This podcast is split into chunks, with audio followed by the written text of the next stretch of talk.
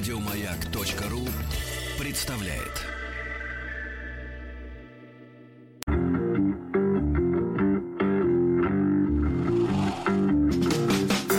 Сергей Стилавин и его друзья. Четверг. Кавердей. А ну что же, товарищи, здравствуйте, доброе утро, Владик. Здрасте. Здравствуйте. Да, ну что, дядя Сережа и его банька вновь на проводе.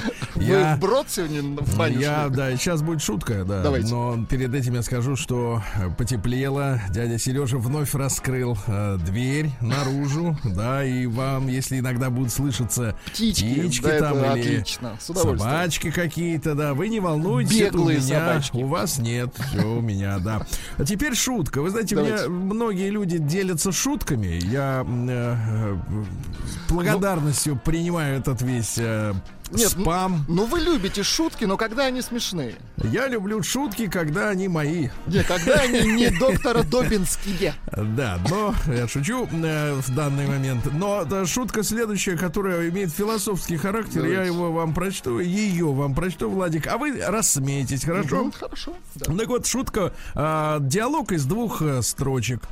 Вопрос, вопрос первый. Мальчик, а давно идет дождь? Ответ. Не знаю, мне только 6 лет. Да-да-да. Ну а теперь, да, ну а теперь, ну прислали Да, шутку. и Не, ну там- смешно, да, и там фотография мальчика стоит в луже в дожде, да. А, так вот, э, помните, вчера я вам рассказывал про молодого человека Георгия, 13 лет, э, Да, который, да, э, которого мама журит за то, что он пишет, как Сергей Валерьевич в интернете. А именно, а, я пишу а, каждый новый абзац, отделяя от предыдущего пробелом, ну то есть пустой строкой. Он вот- сепарирует, да, свой да, вот текст. мама ему, значит, слишком, говорит, дробно, Георгий. И вот э, я вчера пару слов об этом сказал. Я бы не стал бы возвращаться к этой теме, если бы не пришло гневное письмо Георгия. А вы теперь вот оно, смотрите. Сергей Валерьевич, еще раз здравствуйте, добрый вечер. Это снова пишет Георгий, письмо которого вы вчера прочитали в эфире. Скажу честно, меня не удовлетворил ваш ответ. Молодец. Не удовлетворил, ты представляешь, а? На деле я хотел получить конкретный ответ. Да или нет? На вопрос, грамотно ли я пишу в плане абзацев. Пожалуйста, дайте мне ответ, да или нет, на мой вопрос. И напишите мне его прямо в личку. И немедленно. Да. И, конечно, обоснуйте его. Заранее спасибо, Георгий. Значит, дорогой Георгий, поскольку наша с тобой дискуссия носит публичный характер, То возвращаться в соцсети снова не имеет смысла, правильно? Понижать градус дискуссии в данном случае нельзя. Так вот, Георгий, отвечаю тебе. Значит, еще раз скажу следующее, что э, разделение абзацев э, п- пустой строкой я делаю исключительно для того, чтобы моя аудитория легче усваивала текст, потому что сегодняшнему человеку вообще трудно дается усвоение текста, к огромному сожалению. Вот маленький пример, просто чтобы вы понимали, да? Э, И, и это, к сожалению, э, является ключом для манипуляции людьми. Потому что люди хотят быть манипулированы по природе своей. Вот я вчера опубликовал небольшой текстик, да, достаточно пессимистичный, э, вот, э, навеянный нашей с вами, Владик, э, э, дискуссией о, об отсутствии образа будущего, да. Ну, Помните, я приводил пример э, такого мыслителя, достаточно наглого и, мне кажется, инфернального Жака Атали, который писал, что в будущем общество, ну, это единственный человек, который хоть как-то рисует конкретно, что нас ждет, то что все остальные говорят, ну, что-то ждет, а этот конкретно. Что э, л- на- из тени выйдет все то, что се- сейчас в тени. Торговля людьми, проституция, наркотики и так далее. Ну, то есть это станет частью легальной экономики. Об этом пишет Жак Атали в своей книжке «Краткая история будущего». Ну, я немножко прогуливаясь, как говорится, по окрестностям, сфотографировал, э, мне кажется, философский, э, значит, пейзаж, дорога, э, которая идет в поле, которая где-то скрывается за горизонтом в лес за поворотом. Ну, просто фотографию, дорога и все. Я написал пост о том, что вот в будущем, вот такая же вот дорога, за поворотом которого, там, условно говоря, которой непонятно, что будет. Значит, знаете, какой был первый комментарий? Это чтобы вы понимали, как люди вообще, в принципе, реагируют на смыслы. Первый комментарий. У нас что, левостороннее движение? Вот понимаете? Ну, просто я, естественно, шел пешком, я сфотографировал с середины дороги по разметке. Машин нет, ничего нет, все пусто, никого, ни души, ни, ни кота, ни крота, никого. Ну, то есть Первый- он, не прочитав текста, просто ну, Вообще не... э, реакция да. на картинку, да. грубо Реакция на картинку. И так люди реагируют на какие-то фишки. Более того, огромное количество примеров, когда ты пишешь текст о чем-то, а человек вы- вы- выдергивает из него, ну, какую-то маленькую деталь, не- ненужную, понимаете, да? Ненужную. И э, ведь вот, ведь, понимаете, как было дело в наши студенческие годы, да? Помните, да? У нас была задача слушать лекции и составлять конспекты. Если у тебя голова на месте, ты из лекции, в принципе, выбираешь самое нужное. Ну, да-да-да. Если ты тупой, ты записываешь все, Все что он подряд, а говорит. потом это приходится зубрить вот эти Да, об- объемы, да. конечно. А и, и я выбрал, выбирал всегда первый вариант. Но я понимаю, что вот у, у людей вот какое-то не то что мозаичное, а м, пренебрежительное что ли отношение к смыслам, да. И поэтому такими людьми можно, в принципе, вертеть очень легко. Так вот, возвращаясь к Георгию, значит, зачем я делю текст на какие-то куски? Конечно, по смыслу. Я считаю, что если следующий абзац, ну, в тексте, да, в каком-то слаженном, действительно содержит э, новую мысль по сравнению с предыдущим, то разделить э, абзацами это совершенно нормальная работа, и это совершенно правильно. А что касается графического изображения, да, есть там пробелы между абзацами, нет, но это, в принципе, это просто Но это издательское решать, дело. это решать самому Георгию, Это- по большому нет, счету. нет, но это издательское дело, это визуализация всего лишь. Конечно. Посмотрите, как оформ- оформляются тексты в журналах. Иногда какие-то вещи в- выделяются жирным шрифтом, Ну да, иногда да, да. наклонным. Это уже графика. Это уже график. Главное, дорогой Георгий, чтобы э, по смыслу э, один абзац от другого отличался, чтобы ты переходил к новой мысли, а не просто как бы на пустом месте делил текст. Но это уже никого не волнует. Давайте перейдем к следующему письму, товарищ. Давайте. Пишут, у вас что, ребенок в студии? Да, Да не, хорошо, хорошо не в бане.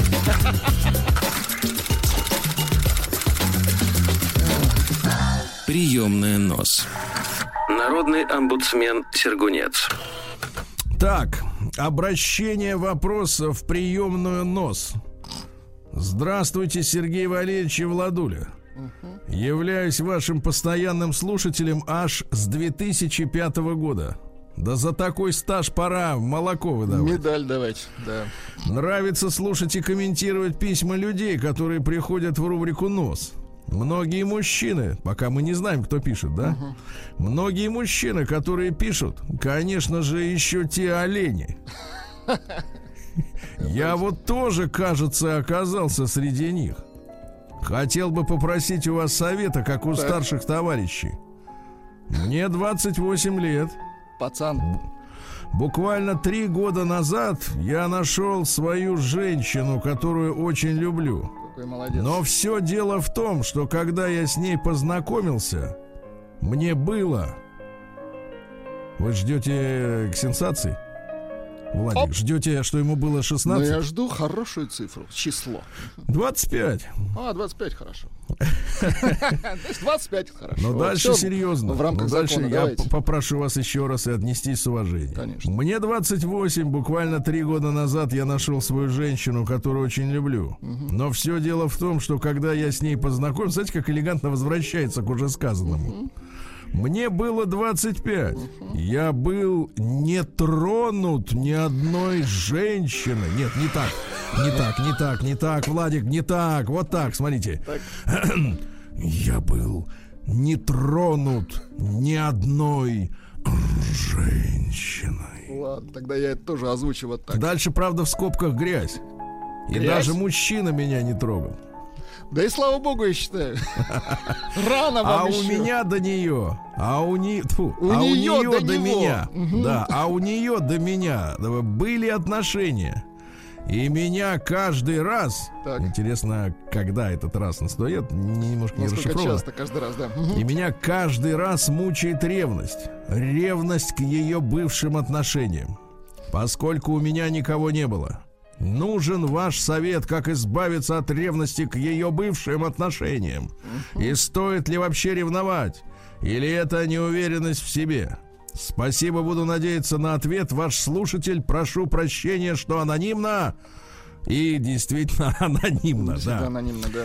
Ну что, Владик, тут нужен действительно совет. Это вопрос такой. э, Понятно, что мужчина прекрасен и самокритичен, да. Э, Вот он даже ящик специальный завел для того, чтобы отправить нам это письмо совершенно анонимно. Знаете, как Скрытый ящик Знаете, какой логин? аноним. А- Знаете, какой Нет. логин? Ну-ка. Письмо на моя. Чтобы никто, чтобы никто а? не узнал, как зовут этого 28-летнего жучилу.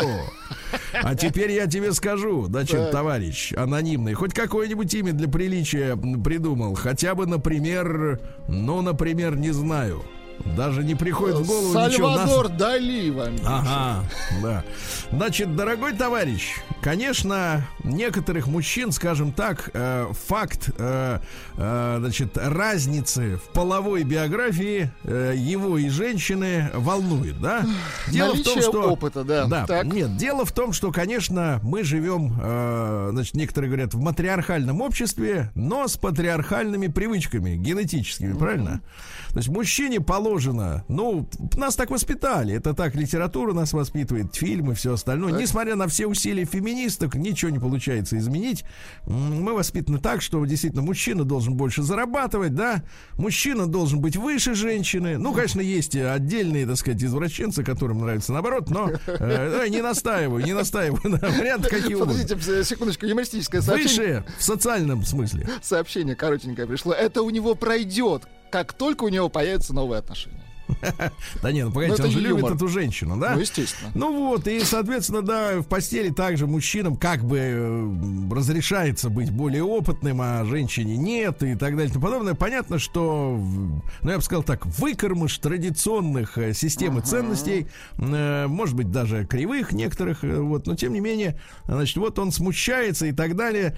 Значит, товарищ дорогой, я тебе честно могу сказать, что, в принципе, для вашего обоюдного блага, конечно, лучше эти мысли из головы убрать. Конечно. Вот. И воспринимать э, жизнь следующим образом. Дело в том, что когда, э, значит, э, были эти отношения, она не знала о том, что ты есть на белом свете, правильно? Очень хорошо Вот. вы это сказали, ее, Сергей. это ее жизнь до тебя. Ей просто До не тебя. повезло встретить вас. не Нет, знаю, вы- как вас, вас по имени. просто, вас Да. просто друг у друга не было. Кстати, Да? нашли имя товарищу. Ну, Пишут, ну это же явно Антон. понимаю. А, давайте так, имя не такое, как у всех. Ну так вот. И, значит, соответственно, вас друг у друга не было, правильно? Не было. Поэтому, собственно говоря, все, что было до тебя, э, значит, э, это были могли быть ошибки, да, или сознательный какой-то ее выбор, да. Э, На него ты влиять все равно не можешь. Ну, конечно, это Понимаете, было да? до тебя. Тут со- Да, конечно, конечно, возможно, знаете, возможно, когда мужчина обнаруживает э, не просто сам факт наличия каких-то отношений, да, а, например, например, я скажу так, например, более развитые извращенческие навыки. а, так сказать, какая-то вот хватка особая, которую невозможно получить иначе, чем э, вести распутный образ жизни. И мужчина обнаруживает, что женщина более искушена в каких-то мерзостях. О-о, Нет, конечно. бояться надо того, если Да. какие-то из этих связей остались. Вот это уже печалька. А Вот так, Владик, видишь, конкретно Да, человек-инженер. Я да, хотя ни черта калач. не понимает, э, в, так сказать, в бигдате, но кибернетике, да. Вот, и- да, разумно, я согласен. Действительно, если остались какие-то, знаешь, особенно вот э, смущает, когда женщина говорит...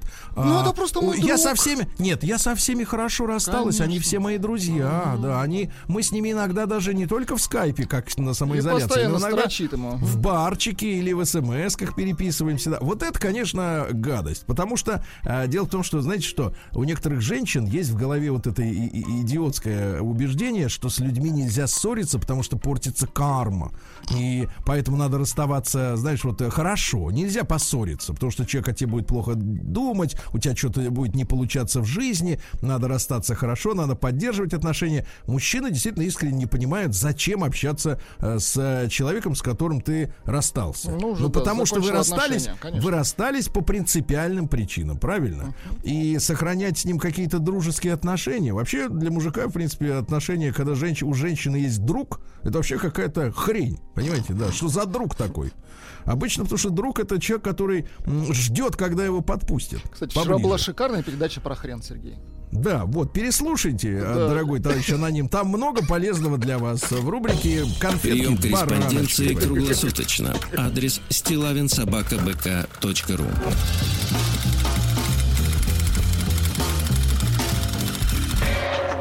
Фамилия Стилавин 2 Л. Да, ну и вот письмецо, э, знаете, вот мне нравится, когда между слушателями не то чтобы происходит дуэль, а, но когда одно письмо опирается на письмо другого Очень человека, хорошо. да? Вот пишет мужчина, неоднократно в эфире у нас звучавший и тоже анонимный, как и все остальные. Значит, э, здравствуйте, Сергей, привет, Владик, с интересом послушал вчера письмо моего тезки. Так. О, тезки. Саша, по-моему, его звали. Значит, ты вспомнил мои приключения на сайте знакомств. Помните, мужчина два письма посвятил быстрым знакомствам в ресторане. Да. Напомню о себе. Я третий раз женат, и вот после второго развода возникла проблема поиска второй половинки. Почему проблем? Нет, проблема, что она возникла, эта проблема. Мне нужна обычная, скромная, порядочная женщина. На улице она, само собой, знакомиться не будет такая. А в увеселительных заведениях таких просто нет. А, вот. Э, да и когда искать? На работе весь день, вечером лень шляться. И вот, заполнив анкету, я по вечерам стал отслеживать претенденток. Знаете, такой э, воспринимается такой командный пункт радиолокации, да? Такой сидит, а у него локатор крутится, он там, значит... Такой сидит в засаде с ружьем. Нет, не с ружьем, с интернетом. Да-да-да-да. Интернет ружье. Да. Э, сначала мне стали писать бабушки из Москвы и области, уточню, я живу в Западной Сибири. Хорошо. Мол, подожди, подумай, я в возрасте, но очень богата. Ты смотри. Слушайте, бабушки богачи. Ага. Не, богачихи. Да. А, да-да, богачихи.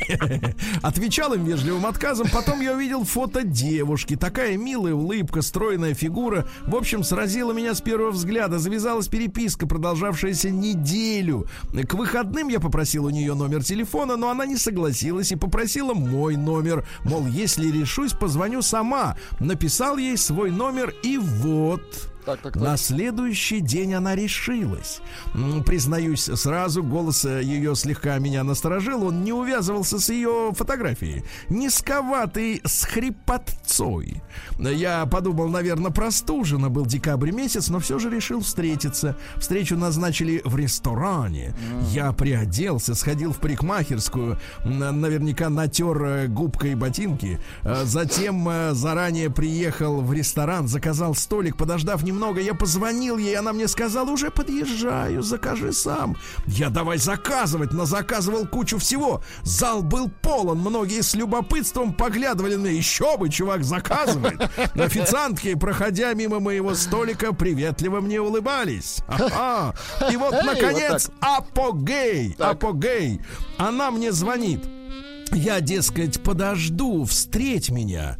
Я а, подхожу, я а, подхожу, подхожу, встреть меня. Я подхожу ко входу, а там весело щебеча Ко мне подходит дама, описать которую несложно. Представьте себе Юру Стоянова в роли женщины в программе «Хородок». Да как же так можно на И вы не промахнетесь! Подымать кулак. Да, Юру. Я готов был сквозь землю провалиться. В зале воцарилась гробовая тишина. По-моему, даже повара вышли. Да что там повара, я скажу от себя. Тараканы повылазили с крысами. Как же так? Там же на фото другая. А она отвечает, на фото? Да, это моя подруга, хотя подругой она быть не могла, в дочери годилась. Я не стала свою фотку выставлять, потому что у меня бывший муж ревнивый прибьет, если увидит. Уйти сразу я не решился, тем более заказ был оплачен. Сели, поели, и разошлись. И тараканы с крысами тоже убрались во свояси под стол. Очень хорошо. Адрес стилавинсобакабк.ру День дяди Бастилии пустую прошел. 80 лет со дня рождения. Ух ты, а ей уж 80. Разный, каждый Так, граждане дорогие, 4 июня сегодня. И сегодня у нас, Владик, День крановщика. Поздравляем. Да. Ну, дайте песню-то хорошую. А, у нас же песня. Конечно. Да, Ну, давайте рубрика хорошая. «Когда поют гады». Юмористы, когда Да, да, поют. А, День рождения журнала «Крокодил». Значит, э, сегодня этого журнала, ну так, э, на том месте, где он был в советское время, нет. Тут показательно другое. «Крокодил» появился уже в 1922 году при жизни Ленина. То есть, а, в принципе, в молодой так называемой Советской Республике уже на пятый год существования, ну даже на четвертый, наверное, да, скорее, уже сформировались те явления, с которыми надо было бороться сатирой. В принципе, да. Жаль. А Международный день э, невинных детей жертв агрессии. Это ливанские полити- и палестинские дети, пострадавшие от Израиля. Извините. Ай-яй-яй, да. Да, день молдавского банкира. Молдавский банкир. Мгм. Отдельная тема. Международный день спойлеров. А, Не, не совсем имеется, не совсем понимаю, что имеется в виду спойлер у автомобиля, например, да, или спойлер в смысле а, раскрытия смысла фильма до того, как человек его посмотрел. Э, Ну, так сказать, Непонятно, да. А, Международный день борьбы с кариесом, хорошо. Хорошо. Э, говорят, вот некоторые говорили в 50-е годы, что надо пить вино брют, чтобы не было кариеса. День оборонительных сил Финляндии, день объятий с котами. Ну, мне кажется, это ваш каждый Да, день жизни. А сегодня день коньяка и сыра. Неплохо, неплохо. По отдельности, конечно. Сначала коньяк, потом, Потом а, сыр, сыр. сырочек, да. А семик сегодня это зеленые святки славянские. Эм, там хоронили кукушку, в частности. Э, Вот. Хоронили кукушку? Кукушку хоронили, да-да-да. Сегодня также Троян и Ерила Мокрый. Э, Да-да-да, поминали предков и творили обереги от бесчинств. Очень вот так. хорошо. Очень хорошо. Ну и сегодня русский э, народный праздник. Называется он Василиск. Э, Так называли мифическое существо. Вот представьте себе, голова петуха, Так, голова петуха. туловище и глаза жабы, хвост змеи, м, иногда в виде дракона. Короче, эти Василиски были с, э, жуткие на вещи. вид-то не творили. очень, да. Да, говорили, что Василиск вот сегодня, в этот день, 4 июня, вылупляется из яйца, Вылупляется, которое 15 января снес семилетний петух и которое высидела жаба. Очень ну хорошо. вот такое вот такое. Всё как. Каждый день. Радио Маяк. Ну в 490 году до Рождества Христова появился на свет господин э, Сократ, древнегреческий философ, да. Свое учение он проповедовал прямо на улице. Молодец, да. раньше так было Интернета принято. не было, да, Ютуба не было, только там, ничего не записывал. Ну Вот, но те, которые слышали, записали. Посмотрите, например, Владик, пьянство не рождает пороков, оно их обнаруживает. Очень хорошо Да. сказано. Я ем, чтобы жить, а другие живут, чтобы есть. Тоже Опять хорошо. вот- нет, опять вот это, а я, а вот они, ну зачем это, да? Ну и, наконец, э, Молодым людям следует почаще смотреться в зеркало красивым, чтобы не срамить своей красоты, а безобразным, чтобы воспитанием скрасить безобразие. Хорошо. Вот так, да-да-да. Ну что же, э, сегодня у нас в, э, в 1070 году во Франции в одной из пещер у местечка Рокфор э, местные жители получили новый сорт сыра с плесенью, вы знаете, да? Вам нравится вот сыр Ну, с плесенью? иногда под- как закусочка отлично, очень хорошо. Да, ну когда нужна закусочка, да, так-то да, я да, а знаю. так-то есть. Да, А в 1665-м испанская королева Мария Анна Австрийская подписала указ о переименовании островов Воров который открыл Магеллан, м, значит, так, э, в Марианские острова. Э, Дело в том, что вначале была неприятность. Э, Моряки устали после томительного перехода, напились рома и заснули. А пришедшие местные туземцы, они, соответственно, стырили у них вещи. Гитары, да, карты. Еду стырили, да. Ну что самое интересное, значит, сегодня вот эти Марианновы, значит, острова. а Сначала Лига наций отдала их их э, под управление Японии. А после Второй мировой войны уже Организация Объединенных Наций говорит, а теперь будет этими островами управлять Америка. Вот то, что они туда высадились еще в 44 году. И, кстати, с ост одного из островов э, взлетали те самые самолеты, которые сбросили бомбы на Хиросиму и Нагасаки. Вот именно из этих островов, из островов Вот воров. подарочек, да? Мгм. Да, ну и в 78 году им особый статус, а в 86 году они, наконец, дали паспорта граждан США местным жителям. Ну, вот такая история. В 1703 году заложен домик Петра Первого. Ну, друзья мои, если бы вы родились в Ленинграде, вас бы обязательно в школе повели бы туда, в этот э, домик. э, ну, он стоит на набережной реки Ну, Невы, на одной из конечно. Ну, да, да, домик. там э, деревянный домик, там жил Петр, это первое здание. Да, да, да. Очень хороший, ш- скромный, 60 квадратных метров. да, Всего-то, да. конечно. Со- собрали за три дня тогда, кстати говоря. Собрали за три дня. Из пеноблоков. Да, в 1716 году в Луизиану, в Северную Америку, впервые привезли американских негров, ой, то есть африканских негров-рабов, да.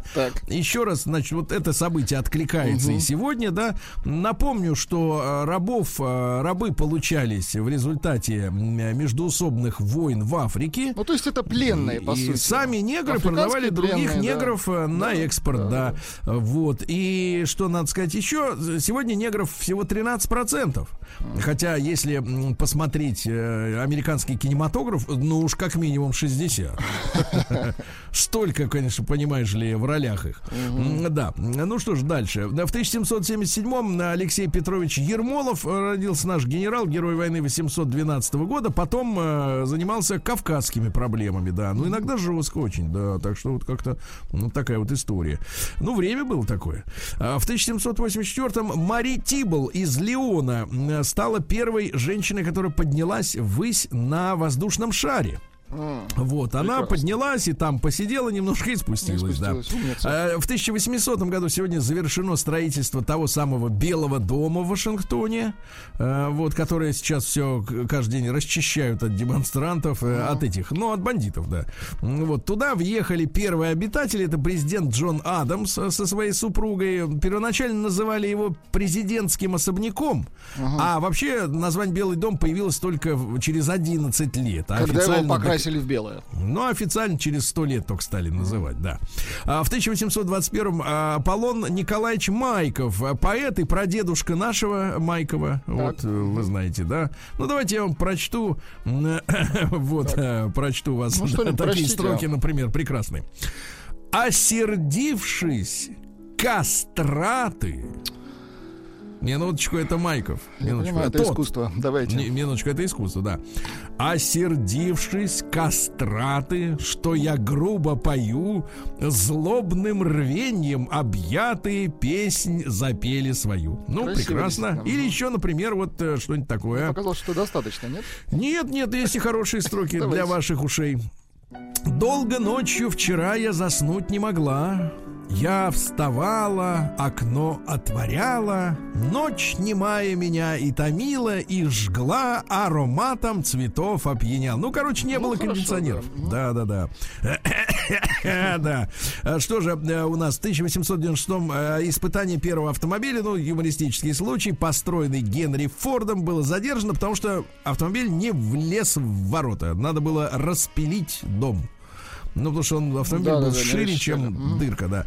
Вот. а Сегодня, в 1897-м, на верфи Южное Новое, извините, Адмиралтейство в Питере был заложен крейсер «Аврора». Тот Хорошо. самый, который сражался и в японскую войну, а потом сделал выстрел болванкой по Зимнему дворцу, чтобы Временное правительство знало, на кого, понимаешь, да. Кончилась ваша власть, да? Ага, в 1903-м Евгений Александрович Мравинский, наш дирижер, родился. Чувствуешь руку? Чувствую, лебеди пошли. А, нет, подождите, это щел- щелкунчик, извините. Нет, нет, у вас-то Там лебеди, это понятно. В какую сторону пошли, не подскажешь? Щелкунчик грызет на орех. юг? Орех грызет. Грызет. Грызет. Да. Проверьте слово Вы гризли. прекрасно ориентируетесь, мне кажется, и в искусстве тоже, да. Да, в Не 1910 году этого. Кристофер Кокрелл родился. Это английский изобретатель, создатель, ну, по англосаксонской, конечно, версии, создатель судна на воздушной подушке. Но он представил свое детище Павлович впервые в 59 году, а наш Владимир Израильевич Левков в Так. 35-м. Так что утритесь. Израильевич. Вот. Мгм. В 16 году Брусиловский прорыв сегодня знаменитый, да? Ну, какой-то бессмысленный, да, он получился. этот Не то, что прорыв. бессмысленный, как бы прорвались и молодцы, но Это тогда да. не была развита служба Да, да, снабжения да, я тыла. Не сожалению, да. поддержали эту историю. Хотя пленных взяли очень много. И потом они еще, извини меня, это нам аукнулось, они еще на фронтах гражданской войны воевали. Все эти пленные, которых сослали в Сибирь, они же там все сидели. В 18 году немцы провозгласили Литву королевством, а, провозгласи, а, посадив на трон герцога Вюртембергского. Ишь ты.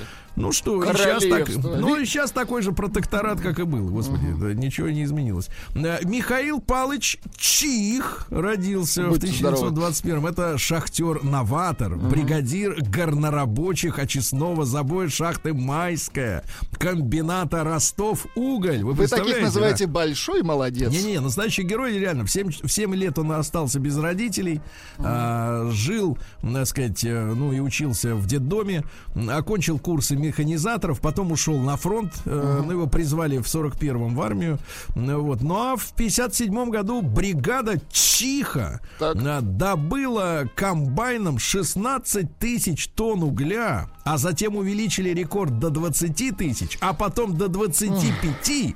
Вот как люди Очень работали. хорошо, Ясно? Сергей, Давай да. угля, да. Ну что же, э, сегодня в 26 году в Индии Далай-Лама ввел для жителей Тибета, но это тогда еще а, он там жил. Он Часто Далай, был тогда еще? часто Далай-Лама, это вот он э, часто интервью дает не в Тибете, вы понимаете, да? Э, Ввел для жителей Тибета налог на уши э, чтобы создать свою армию, вот на радость обладателей лишь одного уха налог уменьшался вдвое. Какие, знаешь, люди, Да. да, находят способы. В сороковом году сегодня завершилась операция «Динамо». Это эвакуация а, англичан, помните, да, из города Дюнкерк. Об этом снят фильм. Да-да-да. Снят фильм так, как будто это какой-то супергероизм. Но ведь любому нормальному человеку, а, значит, понятно, что Гитлер почему-то остановился и не добивал их. Потому что явно был сговор. Где тут героизм-то? День дяди Бастилии пустую прошел. 80 лет со дня рождения. Ух ты, а ей уж 80. Разный, Так, товарищи, 4 июня сегодня, напоминаю, для тех, кто в дожде. Э, В сороковом году, то есть 80 лет назад, открылся сегодня стадион «Динамо». Вот в один день с операцией в Дюнкерке, где англичанам дали смыться, да, от э, Гитлера. Вот у нас открыли «Динамо». Э, В сорок втором году Глен Волчи, э, не, Волич, фамилия ужасная, из фирмы грамзаписи Capital Records, она и до сих пор работает, пришла в голову идею рассылать на радиостанции э, записи артистов. А, дем- демочки да? такие. Ну и до сих пор сегодня трусливые музыкальные редактора пользуются только этими дисками, э, не рискуя ставить музыку, которая нравится лично им, да, потому что им нужна подпорка в объяснении того, почему рейтинги падают у станции, а потому что вот не ту песню прислали, говорят они. В 50-м году э, в Южной Африке закрепилась система апартеида, это апарт, э, ну, разделение. Будьте здоровы, Спасибо. Владик, точно, Про, апартеид, да, про вот. Capital было правда. 70 лет назад апартеид. Но что такое апартеид? Э, Черным с белым нельзя ездить в одной машине. э, Браки запрещены между черными и белыми. Ну и так далее и тому подобное. В общем, в принципе, ничем особенно от американских жестких э, антинегритянских законов-то и по большому счету и не отличалось. Да? В тот же день власти США в 50-м году, вот смотрите, обвинили в пособничестве коммунистам. Они там с ума сходили, все коммунистов искали. Одного из разработчиков ракетостроительных программ американских, э, Цань Сюэс, сейчас, Сюэсеня. Так. Вот. Несколько лет он находился фактически на домашнем аресте, а потом попросился на родину. И в 55 году уехал туда и возглавил китайскую э, космическую Элегантно, программу. да. И стал отцом китайской космонавтики. И, Умница. кстати говоря, на церемонии прощания с ним а, в 2009 году его не стало. Были и Ху Цзинтао, и нынешний э, руководитель Китая Си Цзиньпинь. То есть это вот их королев. И американцы просто тупо из-за своего идиотизма этого идеологического, да, упустили гениального конструктора. Ха-ха, вот дебилы. Ну, реально же называют Да, охоту на реальные ведьму. придурки, да. Значит, дальше. В 65 году сегодня в Москве у Красных Ворот открыт памятник Михаилу Лермонтову. Это тот самый мужик в пиджаке, о котором говорится в фильме Кто ж его посадит, да. Удачи, да-да-да. А Дальше. В 72 году из страны сегодня увезли на самолете Иосифа Бродского. Хм, За Да, тунеядство, да, да. насколько я понимаю. Вот, у- уви- увезли, да, увезли. Дайте я вам прочту, что ли, Давайте, стихи, что ли, хорошие. Так долго вместе прожили, что вновь 2 января пришлось на вторник что удивленно поднятая бровь, как со стекла автомобиля дворник, с лица сгоняла смутную печаль, незамутненная оставляла даль. Так долго вместе прожили, что снег, коль выпадал, то думалось навеки, что дабы не зажмуривать ей веки, я прикрывал ладонью их и веки, не веря, что их пробуют спасти, метались там, как бабочки в горсти. А? Ну, красиво. Ну, ну, красиво, ну прекрасно. Ну, да. тунеядство это тоже плохо, вы знаете. Слушайте, нет, судя по тому, что выслали, тунеядство хуже. Да. А в 72 же году в этот же день Анджелу Дэвис, э, Так. помните, препода американского Курчавого, коммунистку обвинили в соучастии в убийстве белого охранника, засадили в тюрьму. Мы начали, так сказать, протестовать. Вот. Она до сих пор, кстати говоря, остается коммунистом, но почему-то в медийном поле не слышно ее высказываний. Может быть, ничего не сообщили, что есть YouTube или что-нибудь в этом роде. А в 75 году, о, сегодня 45, Анджелина Джоли, ягодка опять. Ребята, родилась сегодня. Мне кажется, она немножко того этого, да? Ну, чуть-чуть с ума сходит, У нее, конечно, кстати, без есть бреда. привычка, привычка одеваться в секонд-хенде. Вот, э, да, излишняя худоба. Ну, но это он её- ее не портит, секонд-хенд. Да, лишние, так сказать, у нее огромное количество татуировок, да. Огромное количество детей. Э, Да, да, Не да, своих. причем много не своих, Да, да. да, Э, Вот что, она- что она пишет, э, ну, какие-то мысли. Я безнадежный романтик. Мужчина должен разделять мои жизненные интересы, он должен помочь мне стать более добрым человеком. Вот что должна давать любовь, да.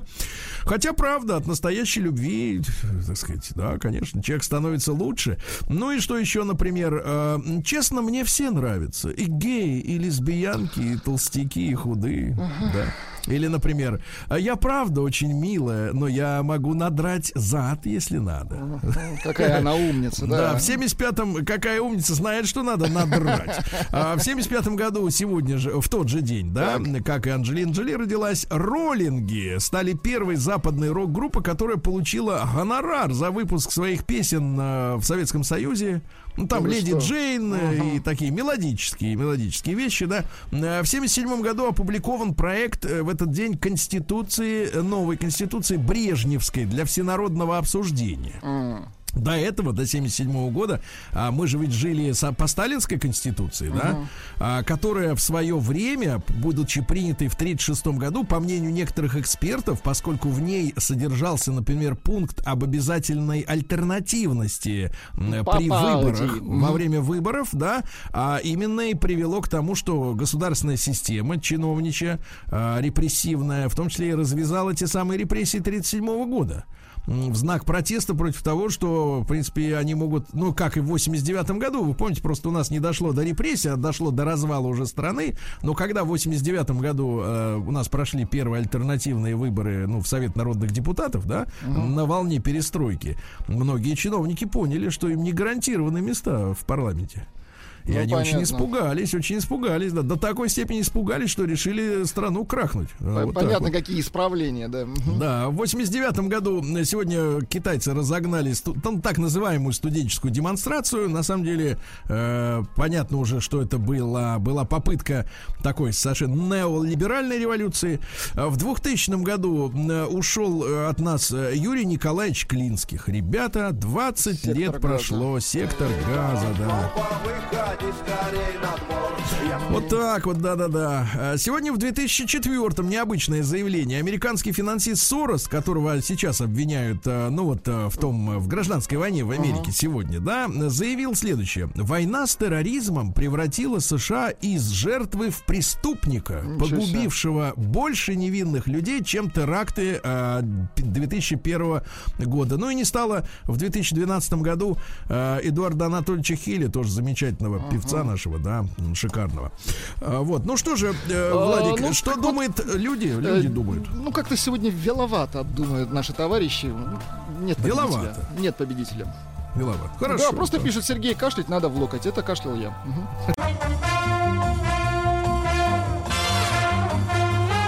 Сергей Стилавин и его друзья.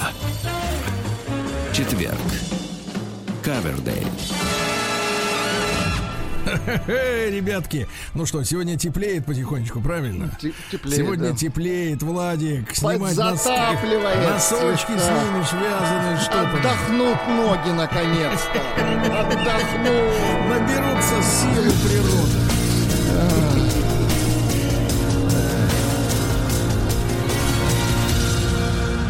Зона 55.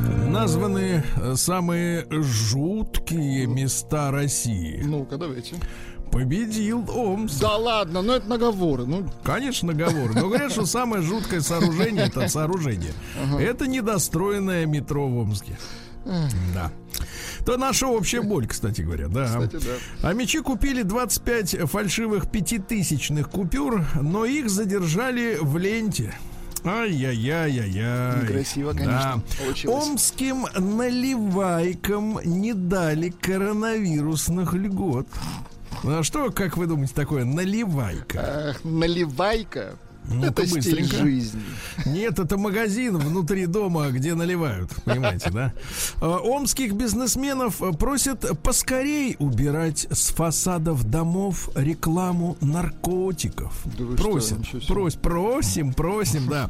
Э, К Пригожин, Королева и Тарзан получат посылку из Омска э, с омскими вкусняшками. А, наконец-то помощь гуманитарная придет. да, да, да. Омские браконьеры поймали лебедя Шипуна и Пискульку. Очень хорошо. Пискульку поймали, да.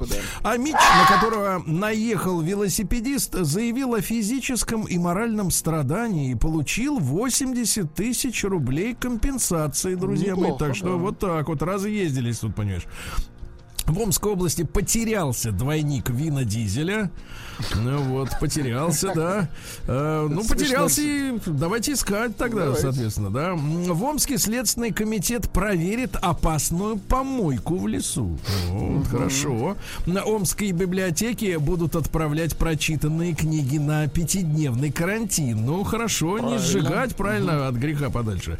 Вот, в Омске Фрунзенский мост проверили при помощи 18 груженных самосвалов.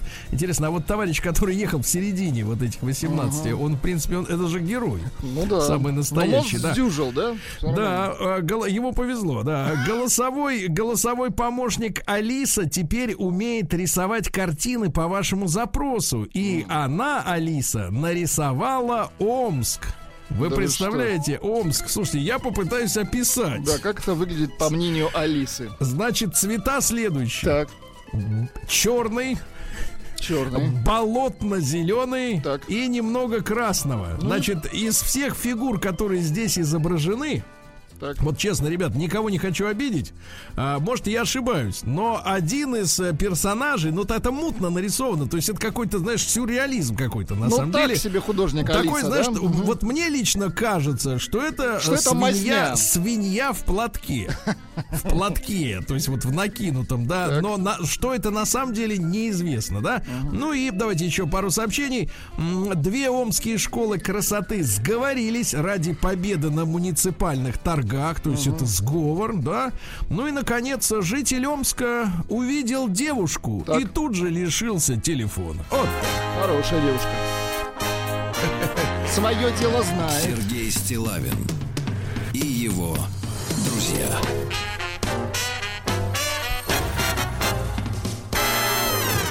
Ну что же, э, Юра э, Лоза э, резко ответил на шутку Киркорова. Так, давайте. А, значит, что у нас Обожаю там? такие а, вещи. Да, Киркоров Что назвал... пошутил Киркоров?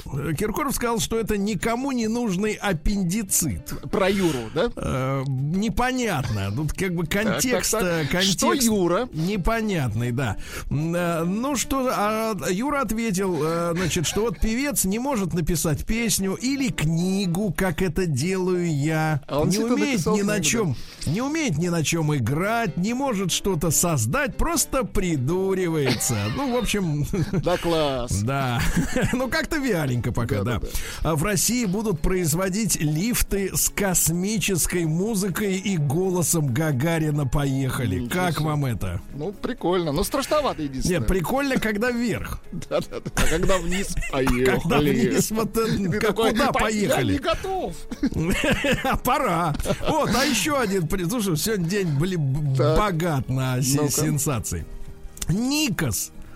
Господи, Никос, конечно, только Никос, отошел ну, от минуточку, банки шпрот. минуточку. Давайте. Давайте. Только, помыл руки от масла Да. шпротного. Минуточку, прекратите. Никос считает, Так. что число артистов на квадратный метр превышает все санитарные нормы. Браво, Никос. Мы с тобой. Ты умница. Браво, браво, браво, действительно. Слушай, а вы санитарные молодец. нормы это как будто глисты, что ли, или как тараканы. Тараканы, да.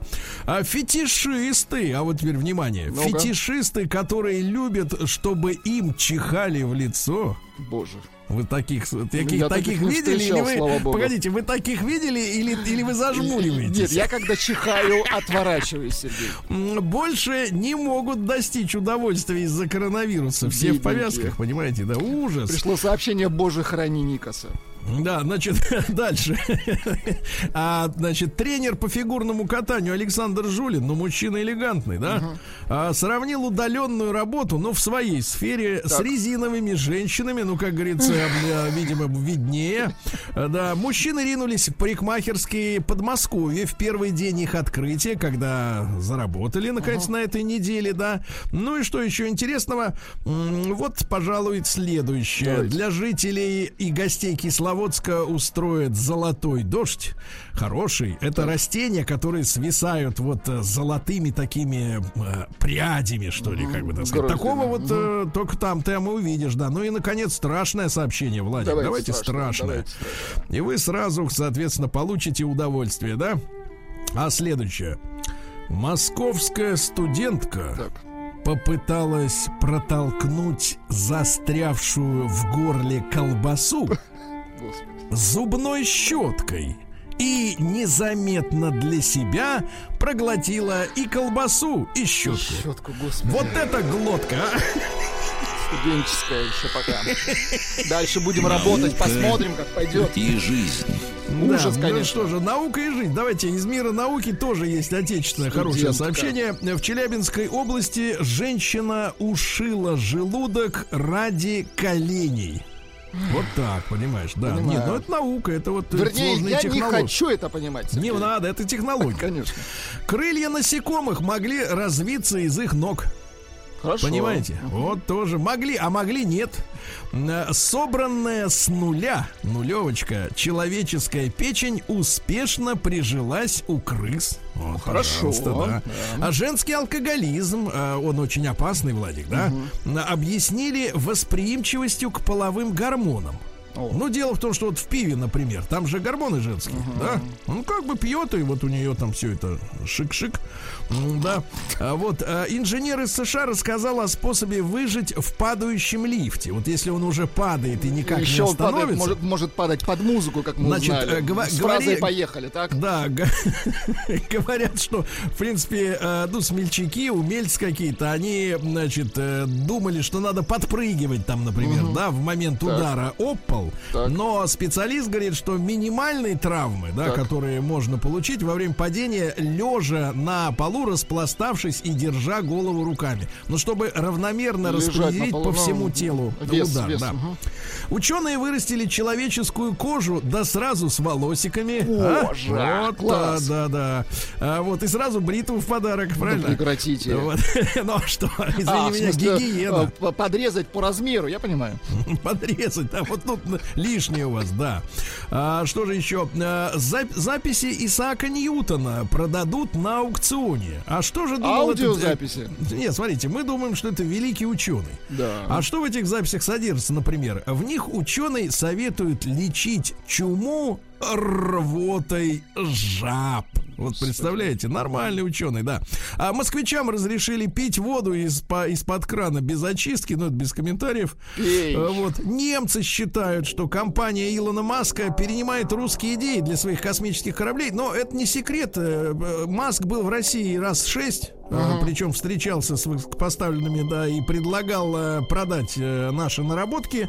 Ну а идея в чем, например, у Маска, чтобы были отдельные корабли для груза и для пассажиров. То есть, э, а мы это давно этим занимаемся. У нас же есть прогресс, это грузовик. А шведский экономист считает, что в будущем Москва и другие большие мегаполисы превратятся всего лишь в скопление поселков. Вот такое будущее, да. Ну и что еще интересного? Э, Ученые определили место с самым чистым воздухом на Земле. Понятно, что это рядом с э, Антарктидой, да. Ну и, наконец, волки из мемов Так. не могут научить нас лидерству. А мы, знаешь, не очень у них и, и учились. Правильно? Вот так. Волка ноги кормят. Новости капитализма. Ну что же, в рядах полиции США заметили так называемого русского агента, полицейского с татуировкой со словом «Россия» на кириллице. Хорошо. Да, вот так. Нам-то нравится, а у них скандал. Да. А ну что же, официантка лишилась работы из-за пандемии, но разбогатела на продаже фотографий в бикини. Ну, видите. когда есть что показать, конечно. Почему нет, да. Вот вас бы сфотографировали в бикини. Думаете, денег бы подняли? бы? Я думаю, бы разогнал бы людей. Разогнал бы, да, Да, шарабан. На социальную дистанцию. Э, Да, да, вот. Ну что же, э, боец э, Агапова, Мария Агапова, это. Соответственно, я так понимаю, одно из подразделений боев, э, так сказать, ну, на ринге, да, спарринг, э, рассказала, что когда жила в Америке, была готова убивать голубей и жарить их на костре. Э, Что за люди там живут, которые Ужас. сейчас вот Мерседеса жгут? Вот так вот, да. А Порноактриса а, выложила фото в виде учительницы, и ее тут же засыпали вопросами по школьной программе. Смешно. Англия. Голос в голове привел мужчину к богатству. Обычно голоса, они что говорят? Кого-то надо э, долбануть там или гадость какую-нибудь сделать, да? А тут ему говорит, иди в магазин, купи за 200 рублей, ну, на наши деньги, лотерейный билет. А на следующий день открывает, э, так сказать, э, телефон, а оказывается, что выиграл 86 мультов. Ничего себе. Видишь как? Ага.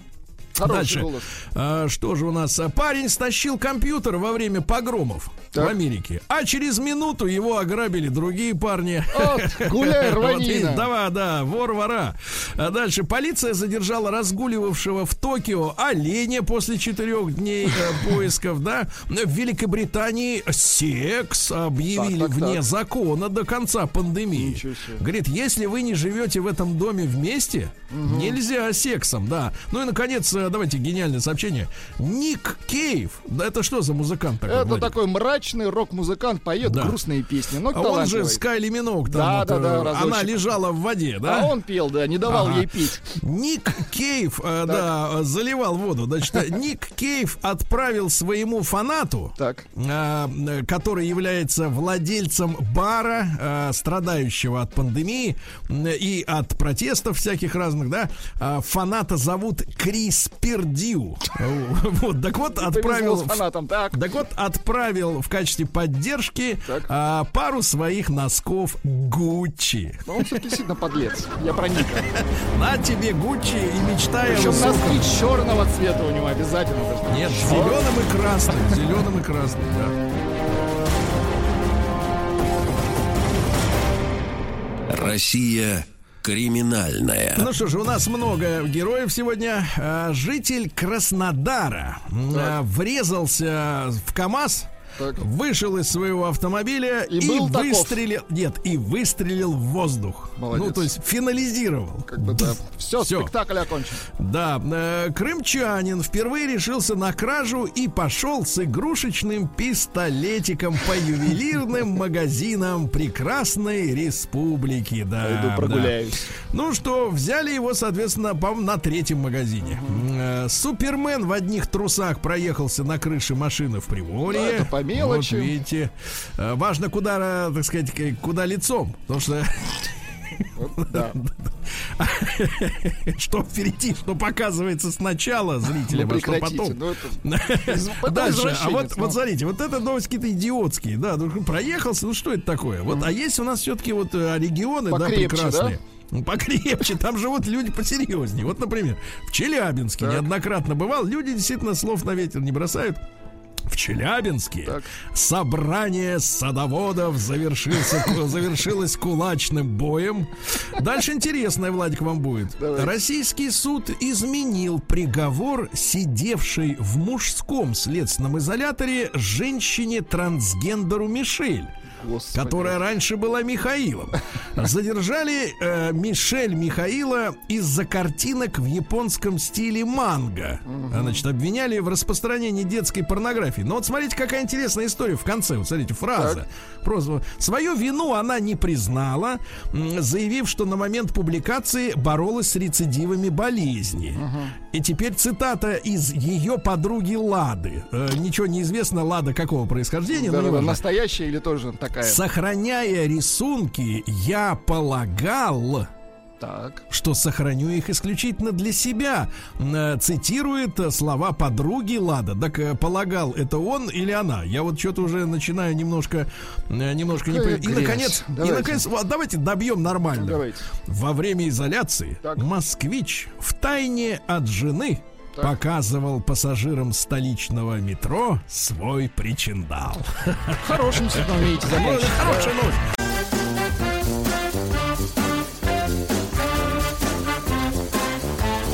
Сергей Стилавин и его друзья. Четверг. Кавердей. Друзья мои, ну вы знаете, что э, со мной и с вами в моем лице э, многие наши э, слушатели советуются в жизненных ситуациях, да, просят помочь каким-то более опытным взглядом. И вот я получил недавно от молодого человека, его зовут Святослав, короткое очень письмо, но очень такое, знаешь, с одной стороны и грустное, и философское, и м, самого меня наводит на какие-то мысли. Я думаю, что и вас тоже наведет. Вот письмо такое в одну строчку. Сергей Валерьевич, а вот как, ну и по виду мальчишка там лет 19, наверное. Сергей Валерьевич, а вот как узнать, нужен ты своим родным или нет? А то у меня большие сомнения. Вот такое письмо. Серьезно, да. Такое серьезное письмо. Давайте, ребята, короткий опросик. Э, единичку на номер плюс 7967 103 5533. Это бесплатно. Если вы точно уверены, что вы нужны своим родным и близким. Вы нужны. Двойка, если нет. Ну и большой разговор. Давайте парню поможем советом. А по каким признакам, да, по каким словам или делам вы понимаете, что вы своим близким и родным нужны? Да? Давайте подумаем об этом.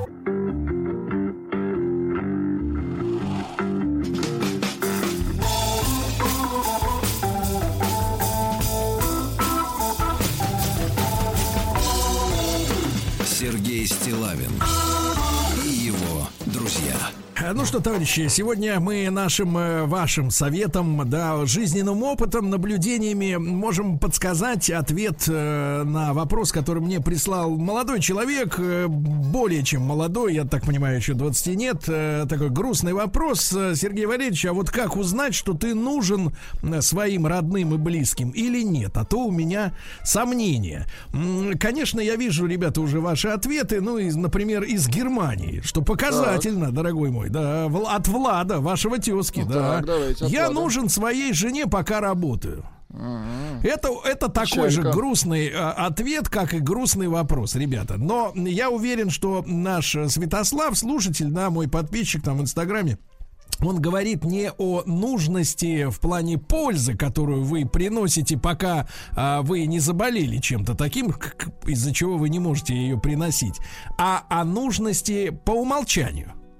Понимаете? Когда вы просто нужны потому, что без вас плохо. Вот о чем идет речь. А то, что, конечно, человек, который в дом не несет копейку, и, соответственно, его можно, так сказать, на нем поставить крест, но с этим цинизмом, к сожалению, мы знакомы. Но э, давайте Вячеслава послушаем. Вот Слав, Слава в сложной ситуации. Славочка, доброе утро. Вячеслав не будет врать. утро. Мужчина, вот скажите, пожалуйста, вот кроме, э, я имею в виду уже во взрослом возрасте, у вас были когда-то периоды, когда вы были э, бедным человеком? Да, ну, конечно. совсем. Ну, естественно. Ну, совсем бедным, когда была э, старшая дочь. Да, мы носили, я уже вам говорил, что я стирал эти не пеленки, а тогда же все пользовались вместо памперсов марлевыми всякими штучками. Вот я их стирал. У нас было, я до сих пор помню, турецкое платье, которое стоило, и я его стирал. Ну, где-то у нас было одно турецкое зеленое, а другое турецкое коричневое. И все, и больше не было ничего. И жрала я целый день одни пельмени, потому что ни- больше ни на что не было денег. Конечно, это был достаточно долгий период. Хорошо. А вот сейчас, да, как вот человеку понять, что он действительно Вот, ну, нужен вот, теперь, не... вот, вот мой Да. ответ, да, непосредственно на ваш вопрос. а У меня ответ из двух частей. Первая часть ответа следующая, что э, один раз слушал прекрасную передачу одного нарколога, у которого постоянно пытались выяснить, а как выяснить, мой ребенок употребляет наркотики или не употребляет, что, вот мне нужно вены смотреть, дырки искать. На что он сказал, что, слушайте, если вы будете искать дырки, значит, вы уже ребенку упустили. Потому что не понять психологическое состояние человека, который начал употреблять э, всякие да, наркотические средства, это значит, вы не родитель, вы вообще никто. Это вот первая часть ответа. А вторая часть ответа, вне сомнения, я вот не, не поддерживаю то, что вот вы, Сергей, сказали только что, что как бы по умолчанию, вот именно не по умолчанию. Я, конечно, я понимаю, что по отношению к эфиру я выгляжу как человек, который к обществу развернут задним местом, но я точно понимаю, что внутри своей семьи я совершенно другой человек. И я уверен, что, во-первых, человек ты должен тактильно, постоянно, вот я, а, моя вот сейчас э, старшую дочь уже неудобно, да, постоянно целовать, но младшая дочь просто так, потому что она сидит, она такая красивенькая, замечательная, то я, я ее то в макушку поцелую, то в ручку поцелую, хотя этому чере- ребенку уже 12 лет. Это не те ручки, которые там, да, младенцу целуют, просто потому что он такой весь из себя э, няшный. И только произношение практически ежедневно того, что я люблю своего сына, хотя ему там 21 год, моей дочери и старшей младшей, вот именно произношение плюс тактильный контакт. А Я вы в ответ, вы, вы в ответ что слышите? Но только от жены, вот от жены я ощущаю вообще полностью, что мы единый организм. Но они взрослые люди, поэтому, сами понимаете, сейчас там такой тем более возраст у них у всех, за 20 до 30, когда они хотят больше показать свою самостоятельность, чем то, что они эмоционально с нами связаны. Ну, это нормально, я... Хорошо, понимаю, хорошо, понимаю. хорошо, спасибо, да, спасибо, Вячеслав. А вот э, Ленечка зачистил к нам из Владимира. Вы давайте, помните. Ленечку? Ему 10 лет, да. Леня, здравствуй, дорогой. Да. Здравствуйте. Леня, вот смотри, мальчик немножко тебя постарше, раза в два, да? Написал дяде Сереже письмо. Как узнать, как понять, вернее, скорее всего, что ты нужен своим близким людям, да, которые тебя окружают. Что ты не просто там живешь по привычке, Ну да? что они тебя любят, да. Вот тебе ты нужен. Как ты это чувствуешь и понимаешь? Ну, я сам понимаю, что я нужен. Например, когда родители болеют, э, что-то иногда делаю. Э, Либо когда дарю подарки, ведь они благодарят все равно. Значит, я все равно нужен, помогаю. Хоть вот как-то. так вот. По подаркам и когда болеют. Хорошо, Ленечка, спасибо. Давай, брат, хорошего тебе дня, да. Ну вот Антон Огольцов из Нижнего пишет. Так. Главный признак дают тарелку корма. Значит, О, нужен. Жестко, да, Родственников жестко. очень много что-то сегодня. Вот из Республики Татарстан пишет, ну, такое грустное сообщение. Родственники нужны только для присутствия на похоронах, чтобы отпраздновать твой визит в чистилище. Ну, Слушайте, Ну, нет, чистилище не у всех есть, конечно. ну, это, вот надо постараться. люди, да. Ну, Надо постараться. Значит, ребятушки, давайте, грустное письмо, но оно философское, да, это, значит, не трагедии тут нет, как бы, но задуматься есть над чем. Пожалуйста, отправьте единичку, это бесплатно, на наш пор- WhatsApp-портал, плюс 7967 103 5533, если вы нужны своим родным и близким. Нужны, ну, как вы это понимаете? Понятное дело, что вы, если вы приносите добычу, наверное, нужны. Вот, но мы хотя бы, хотя вы понимаете, что мы не совсем об этом говорим, да, мы говорим о человеческой надобности.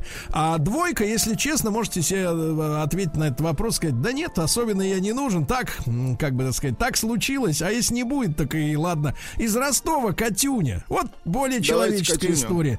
Меня сынок встречает с работы, обнимает и говорит, мамочка, без буквы Р пока говорит, пришла. любимая, да, это вот приятно, да, а она тебе радуется, да, вот как А вот взрослый почтальон Печкин. Взрослый мужчина пишет, у меня старшая до- дочь считает, что она мне не нужна, так как я заставляю ее делать уроки, а мамочка только жалеет ее и отправляет опять ко мне делать уроки. Видите, она... Ну, это вот э, э, э, долбанное разделение родителей на, хорошего и плохого следователя. Это, мне кажется, абсолютно неправильная история. Э, И когда у ребенка появляется возможность манипулировать. Значит, да, когда у меня проблемы, я к этому, а с хорошим к тому и так далее. Нет, это бодяга. Значит, из Иванова. Если бабки в дом приносишь, значит нужен. Давайте Сашу э, Александра послушаем. Ему 45. Саш, доброе утро. Доброе утро, Сергей и ваша команда. Слушайте, Да. хочу ну сказать, что, что что Саша, да, скажешь? Можно понять, в первую очередь, я думаю, самые близкие люди – это родители. И это на генетическом уровне чувствуется. Родители нас будут любить такими, какими мы есть. И вот это не подарками, не измерить ничем. Хочу, э, по- пользуясь случаем, просто поздравить с. Все поздравляли с Днем, Международным днем детей, а Международным днем родителей. 1 июня был. Своих э, Александра Николаевича и Валентины Ивановны Гарнутиных. Это самые близкие люди. И ничем не измерится. Там другие родственники или там близкие могут какие-то, может быть, деньги или что. А вот именно отношения родителей. А это что вот, Саша, Это- такой кам- камешек такой элегантный в сторону женщин, которые иногда говорят, а, мужчины приходят и уходят, а дети навсегда. Слушайте, всякое бывает. А именно вот мама, даже не папа, ма- мама и папа, родители, именно потому что это кровно, это именно ничем не измерить. Это Хорошо, Саша, поставлю вопрос по-другому. А ты встречал когда-нибудь женщину, которой был просто нужен, а не потому, что ты там, например, какой-то успешный или просто можешь э, холодильник набить картохой там и сосисками? А, Сергей, да, разумеется, но все равно я говорю, что на первом месте всегда будут родители. Пока Ну хорошо, хорошо. Вот мы затараторил. всегда Саша, все понятно. завели Саша, да, да. Саша, завелся ты, Саша, завелся. Ну, из Новосибирска комментарий, как всегда, прилетел. Пельмени он жрал.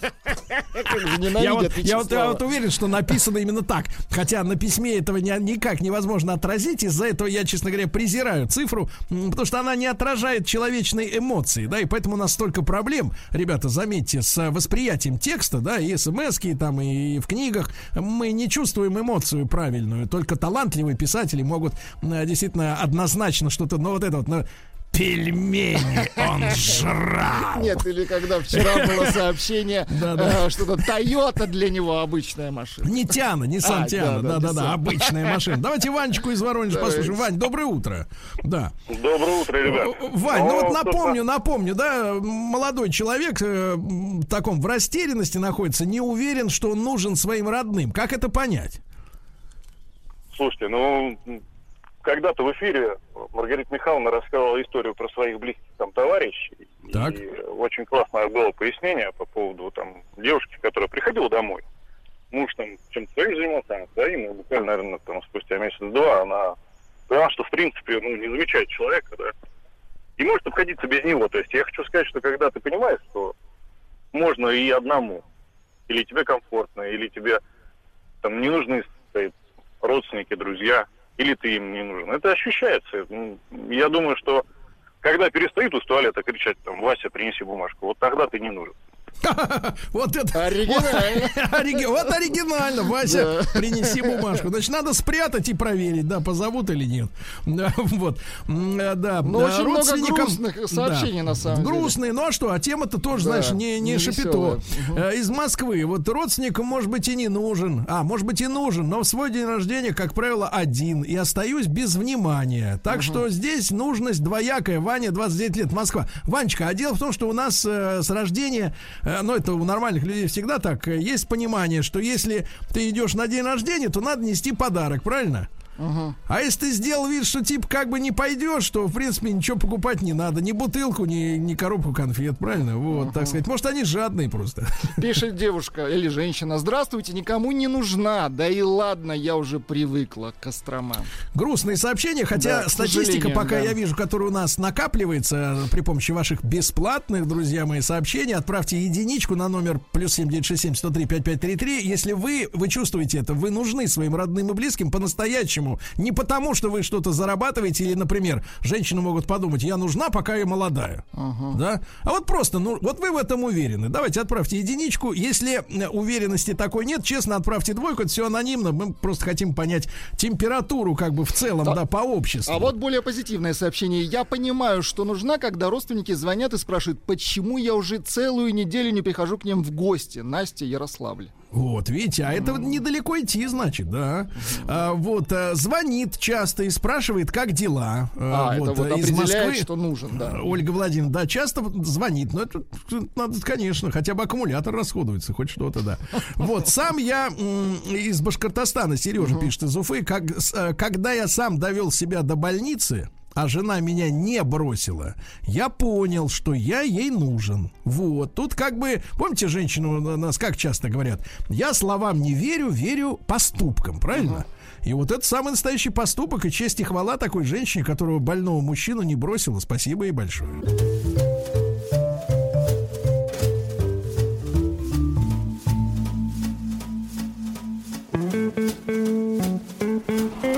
Сергей Стилавин и его друзья. А, Ну, давайте, сегодня не самые веселые сообщения, но они честные. И главное, друзья мои, искренне, я еще раз напомню, от э, Святослава получил вопрос от молодого человека, как, Сергей Валерьевич, понять, что ты нужен своим родным и близким. А, единичку на номер плюс 7967 отправьте, если вы чувствуете, что вы нужны, двойку, что нет. Ну, давайте несколько сообщений прочту э, из Татарстана.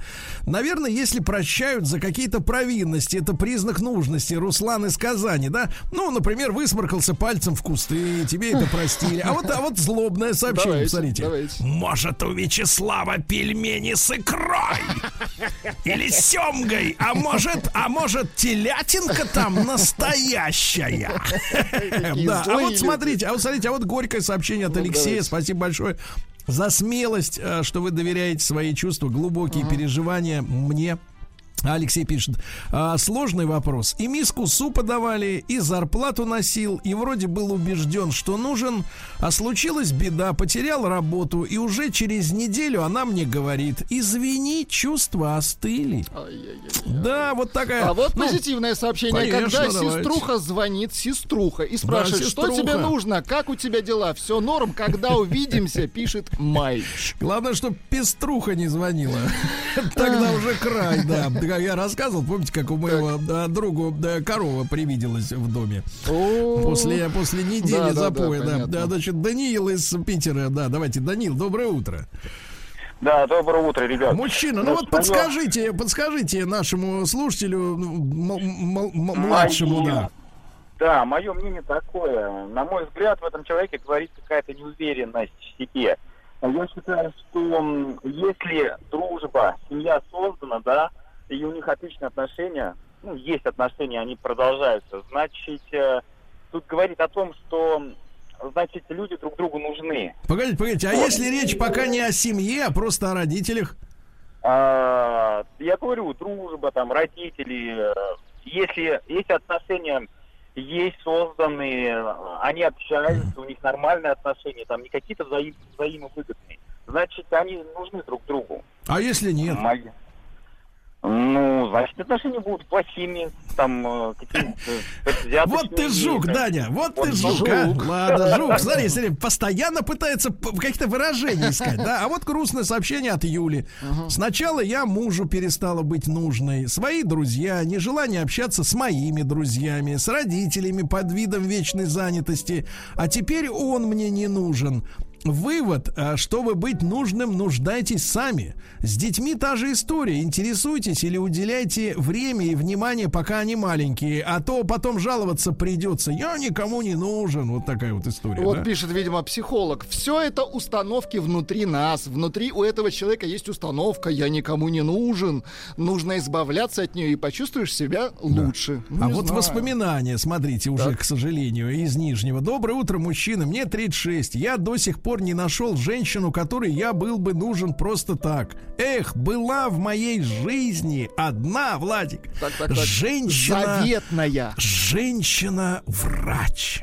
Которая, врач. которая меня любила просто так. Но я тогда очень был хорошо. эгоистом, ее не ценил. Сейчас, конечно, очень жалею. Да, вот, ребята, жизнь же она э, не только как, угу. да, мне кажется, на вопрос как, но и на вопрос когда. Угу надо не упустить, э, не упустить шанс, не упустить человека, не упустить момент. Момент очень тоже важная история. А, ухаживать за родителями-инвалидами, кормить с ложечки обоих нужна детям, безусловно, но оказалось не нужна любимому мужу после 22 лет брака. Это Ой-ой-ой. из Москвы. А вот романтическое сообщение. Вот помню на работе ссорились между собой целые комнаты коллег за то, чтобы именно я к ним в 11 часов пришла пить чай, пишет женщина. А вот давит, давит на Эльвиру. А, ну, по, по, стандартная схема. А папа постоянно говорит всем, что у него нет смысла жизни, потому что нет внука. И мне А-а-а. от этого очень больно. То есть вот родители давят, да, ну, и, соответственно, какие-то свои вещи хотят реализовать через угу. человека, который, ну, сам, сам решает, как ему жить, правильно? И когда, опять же, да, возвращаясь к теме.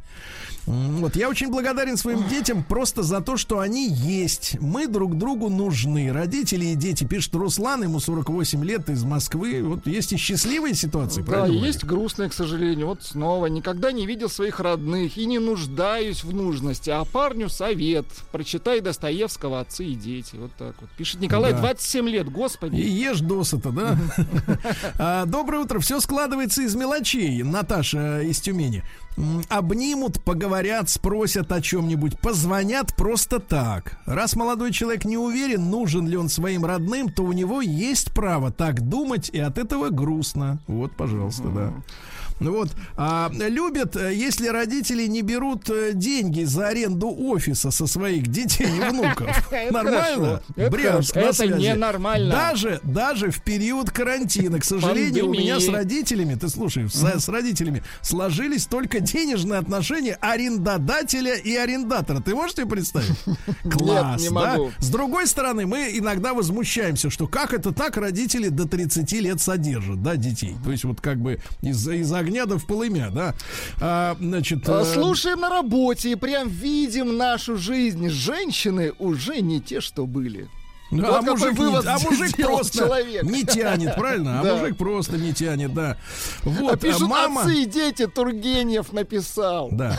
А, пишет мужчина-академик. Э, мама сошлась с одним а, мужчиной, когда мне было 6 лет, и посвятила ему 20 лет своей жизни. А он был последним угу. Судаком. В эти годы я был, выну... я был нужен только бабушке, дай бог ей здоровье. А мама и ее хахаль относились как к ненужному прицепу. И если что, так я даже плакать не буду. Страшное сообщение? Ужас. Очень страшное. Ужас. Мне кажется, одно из самых страшных, что может услышать по радио, догадываясь, что это о ней, сегодня живущий человек, правда? Uh-huh. Я на даче с ребенком, Ан- Анатоль вспоминает, э, на два месяца занимался уроками, супостат такой, издевался зверски над восьмилетним малышом. С этого понедельника он у любящей бабушки, уроков больше нет. Вот, и шлет жене аудиосообщение. При, прислано аудиосообщение, но неприличное. Мужчина не пишет, кажется, когда закончится карантин, жена выгонит из дома. Роман 39 лет. Вот так вот, друзья мои. Теперь Ужас. статистика. 11,9% ответили, что они не нужны своим родным и близким. Подумайте об этом.